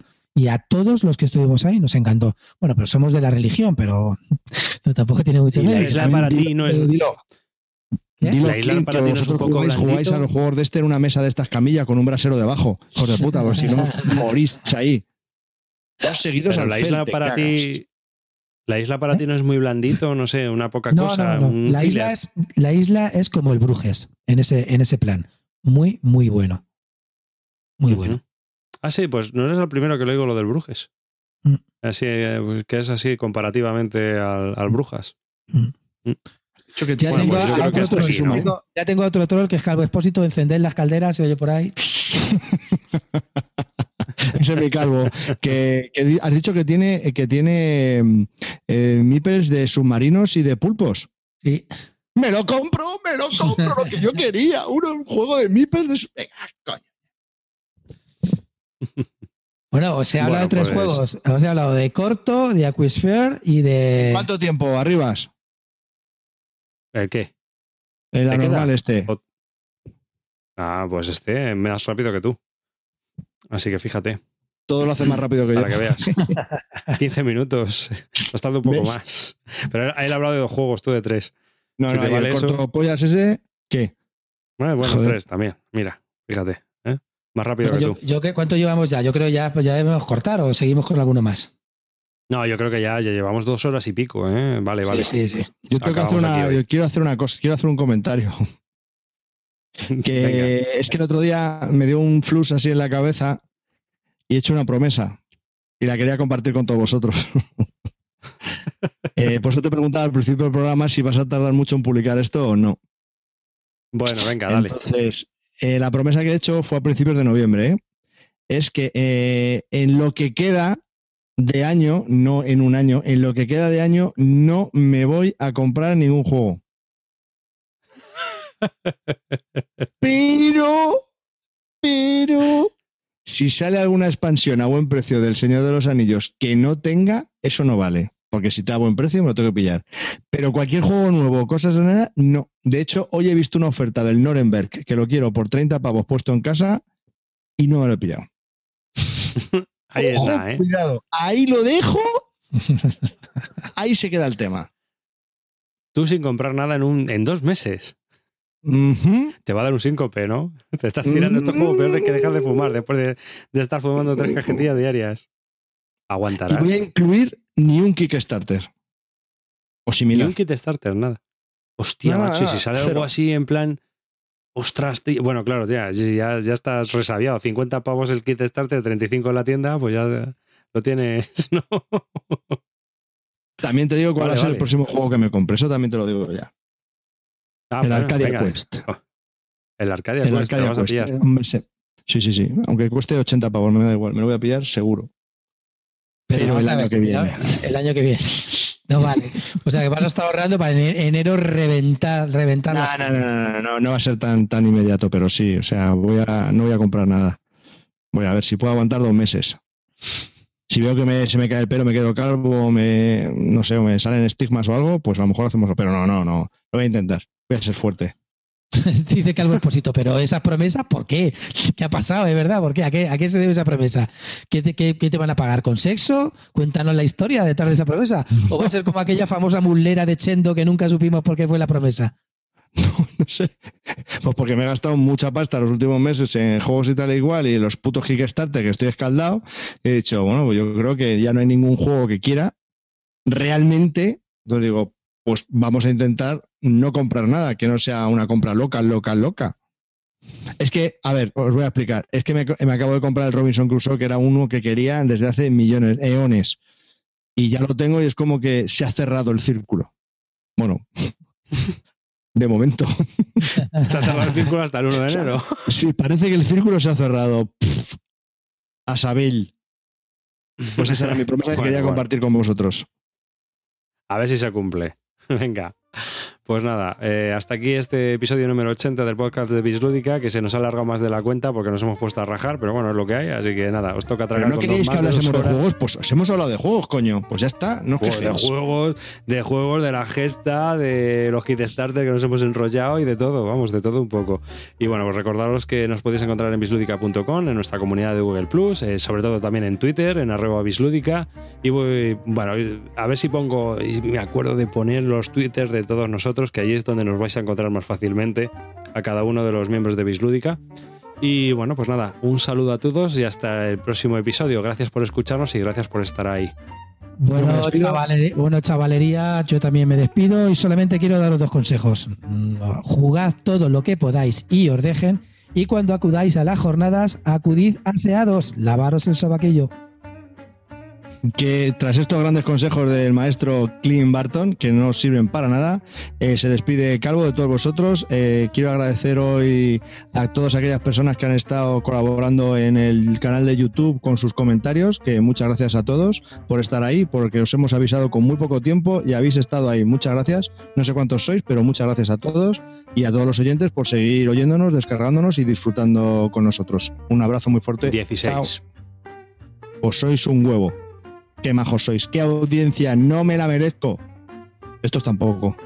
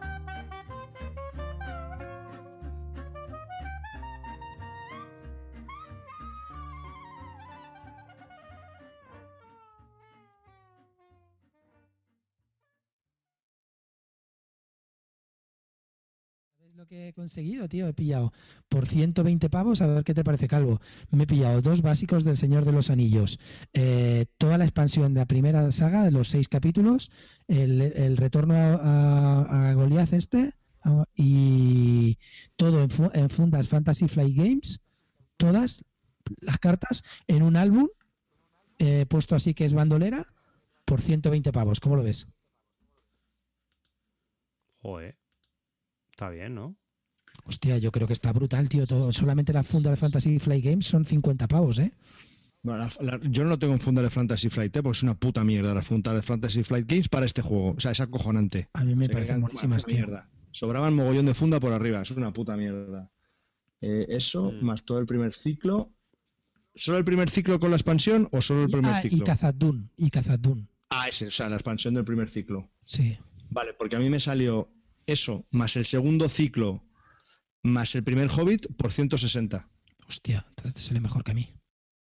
Por eso te digo que no me parece muy buen precio. Hombre, ten en cuenta que a mí me lo ha dado en un álbum, todo ya hecho y con fundas Fantasy Flight Games, tío. Es que yo lo tenía en fundas de mierda, pero vamos, que tengo todo con fundas de mierda. Pero en un álbum, pero ya es que he puesto en un álbum y ya he ordenado, tío, es que eso te gana mucho. Es que yo ya no lo, en la caja no lo utilizo. Y son dos básicos, ¿eh? No uno. Yo es que ya tenía un básico, me compré, sí, me, vino todo básico, sí. Hmm. Me parece bien. Es que me pillé un básico por 20 euros que me lo dejaron con gastos de envío y luego este nuevo paquete que era el básico, los dos primeros ciclos y la primera saga por 160. me han dicho que el segundo ciclo es el mejor. Ese es el que me tengo que probar yo. No, no, no te pilles ciclos. Hazme caso a mí. No te pilles ciclos. No, No hagas nada. Porque yo llevo 30 partidas con la caja básica. Eso para empezar. O sea, con el básico tiene aburrir. Y luego de comprarse las sagas, tío. A mí las expansiones, yo lo que quiero son las sagas. Lo de las sagas es de la, hostia. Y ahora encima con, las nuevas sagas que puedes hacer una aventura, o sea, ya me parece la polla ya. O sea, es el juego, tío. O sea, yo flipo. Arriba, ¿tú no te has viciado con ese, tío? Es que, ¿sabes qué pasa? Que cuando a ver, yo en su momento he jugado mucho juego de cartas de estos coleccionables también y tal, y tío, estoy cansado, ¿sabes? O sea, cansado. Esto es como el que te dice, estoy harto de follar, pues es lo mismo. Me parece un juego. O sea, yo lo probé y me pareció bueno, ¿eh? Sí, me parecieron rancias las mecánicas y tal, pero me pareció bueno. ¿Qué coño? El juego es bueno. Por eso se lo dije al calvo, digo, tío, píllatelo, porque yo sé que a él le gustan los juegos de cartas y te va a encantar. Pero es que yo, para dedicarle el tiempo a ese juego de cartas, se lo dedico a otra cosa, tío. Sí, sí, hay que dedicarle tiempo, ¿eh? O sea, ¿me entiendes lo que quiero decirte, Clean? Es decir, yo tengo que partir. O sea, si tuviera todo el tiempo del mundo y tuviera 18 años, pues vale, pues sí, le daba, claro que le daba, nos ha jodido. Pero con el tiempo que tengo, pues tío, me tengo que especializar. Lo he probado, está bien, sí, está de puta madre, pero no quiero dedicarle ese tiempo a un juego de cartas específico, prefiero hacer otras cosas. ¿Sabes? Ese es el problema. Hay, que dedicarle tiempo, ¿eh? Con las barajitas. Me tengo... Claro, ¿qué pasa? Que yo a lo mejor en algún programa voy a hablar de una cosa que a vosotros dos os la va a pelar eh, terriblemente y me vais a poner a parir, pero es así. ¿Me entiendes? es decir, cada uno le da un palo. Y yo, yo, por ejemplo, sabía que cuando le probé, dije, joder, este al calvo le iba a encantar, porque claro, habían estado jugando lo del Pathfinder, si os acordáis que cuando grabamos el podcast, que tú y yo le dijimos, pruébalo, tío, pídete una caja, que esto, que, que, la gente dice que es mucho mejor. Y yo creo que es mucho mejor, porque mecánicamente eh, tiene que estar mejor y todo tal y como el, tema, el, Pathfinder.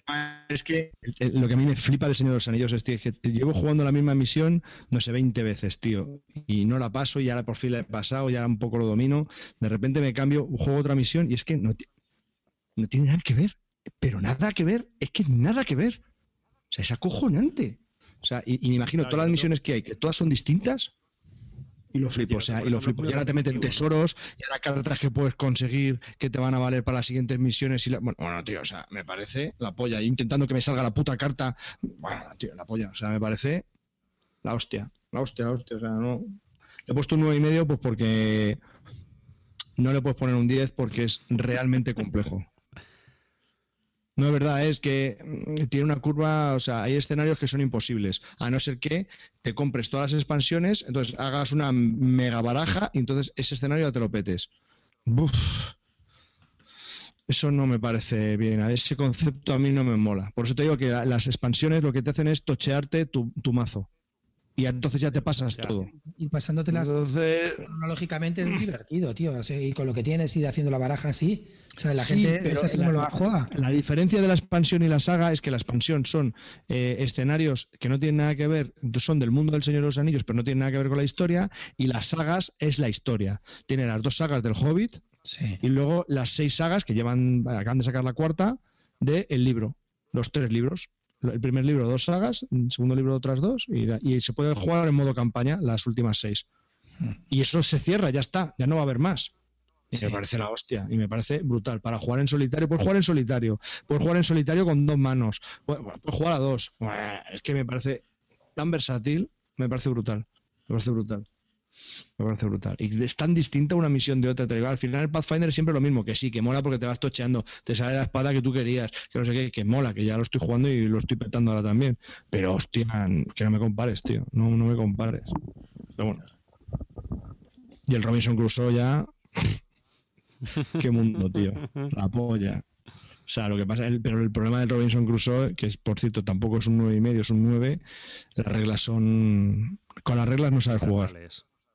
No, las reglas, con las reglas no puedes jugar. Necesitas las hojas de ayuda, eh, las fax, eh, o sea, necesitas tantas cosas para jugar y luego encima, cuando ya estás jugando, que es un poco fluido, de repente te sale una carta que en la situación en la que estás no sabes muy bien cómo se aplica. Parón otra vez. Hostia. No sé. Yo entiendo que la gente no se lo compre o que lo venda, ¿eh? Lo entiendo, porque es muy duro. El juego en sí no, pero la interacción que puede haber con cartas con las el, con el momento en el, el punto en el que estás es muy complicado. Eso lo hablaremos si queréis en algún programa. Pero uf, lo veo, lo veo jodido. A mí porque me gusta mucho perder el tiempo.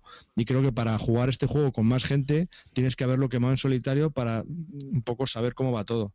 Porque si no, vamos, va- va- te va a durar la partida tres horas. Pero tú cuánto Bueno, juegas, cuánto juegas al, al- al Pathfinder?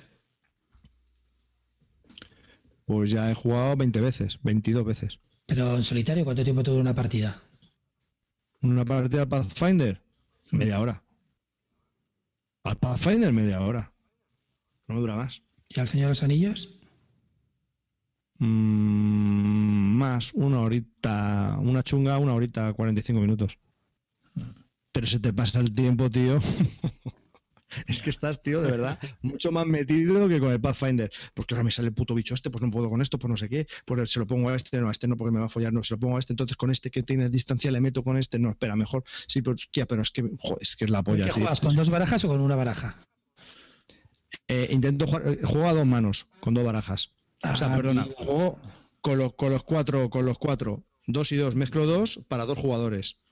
Y si lo peto con eso, entonces ya juego para un jugador. Voy a intentar hacerlo todo también para un jugador. Voy haciéndome de las dos. El caso es pasármelo de alguna manera o de otra, pero me lo tengo que pasar. Y con las cartas que se estipulan. Hombre, Dor Guldur a, a dos manos es más fácil. No, Gul- Dol Guldur no te lo haces, eso ya te lo digo yo. Dol ¿A dos Guldur es no? imposible. Con, las cajas, con la caja básica me parece que lo ha hecho muy poca gente ¿eh? y muy experto. Y te tiene que salir, eh, ¿ves? Lo tienes que hacer de suerte. O sea, que te salga Sí, las cartas muy bien. ¿no? Entonces, tío, En un orden y tú. claro, que salgan en un orden determinado para que te... Entonces, no, tío. O si no, te tocheas mucho el mazo con las expansiones, vuelves a hacer Dol Guldur y lo petas. No, no sé, no lo veo. Por eso han sacado el mazo de pesadilla. Para complicar todas las misiones, para ya coger tu mega mazo y con todas las misiones en modo chungo, a ver si te lo pasas.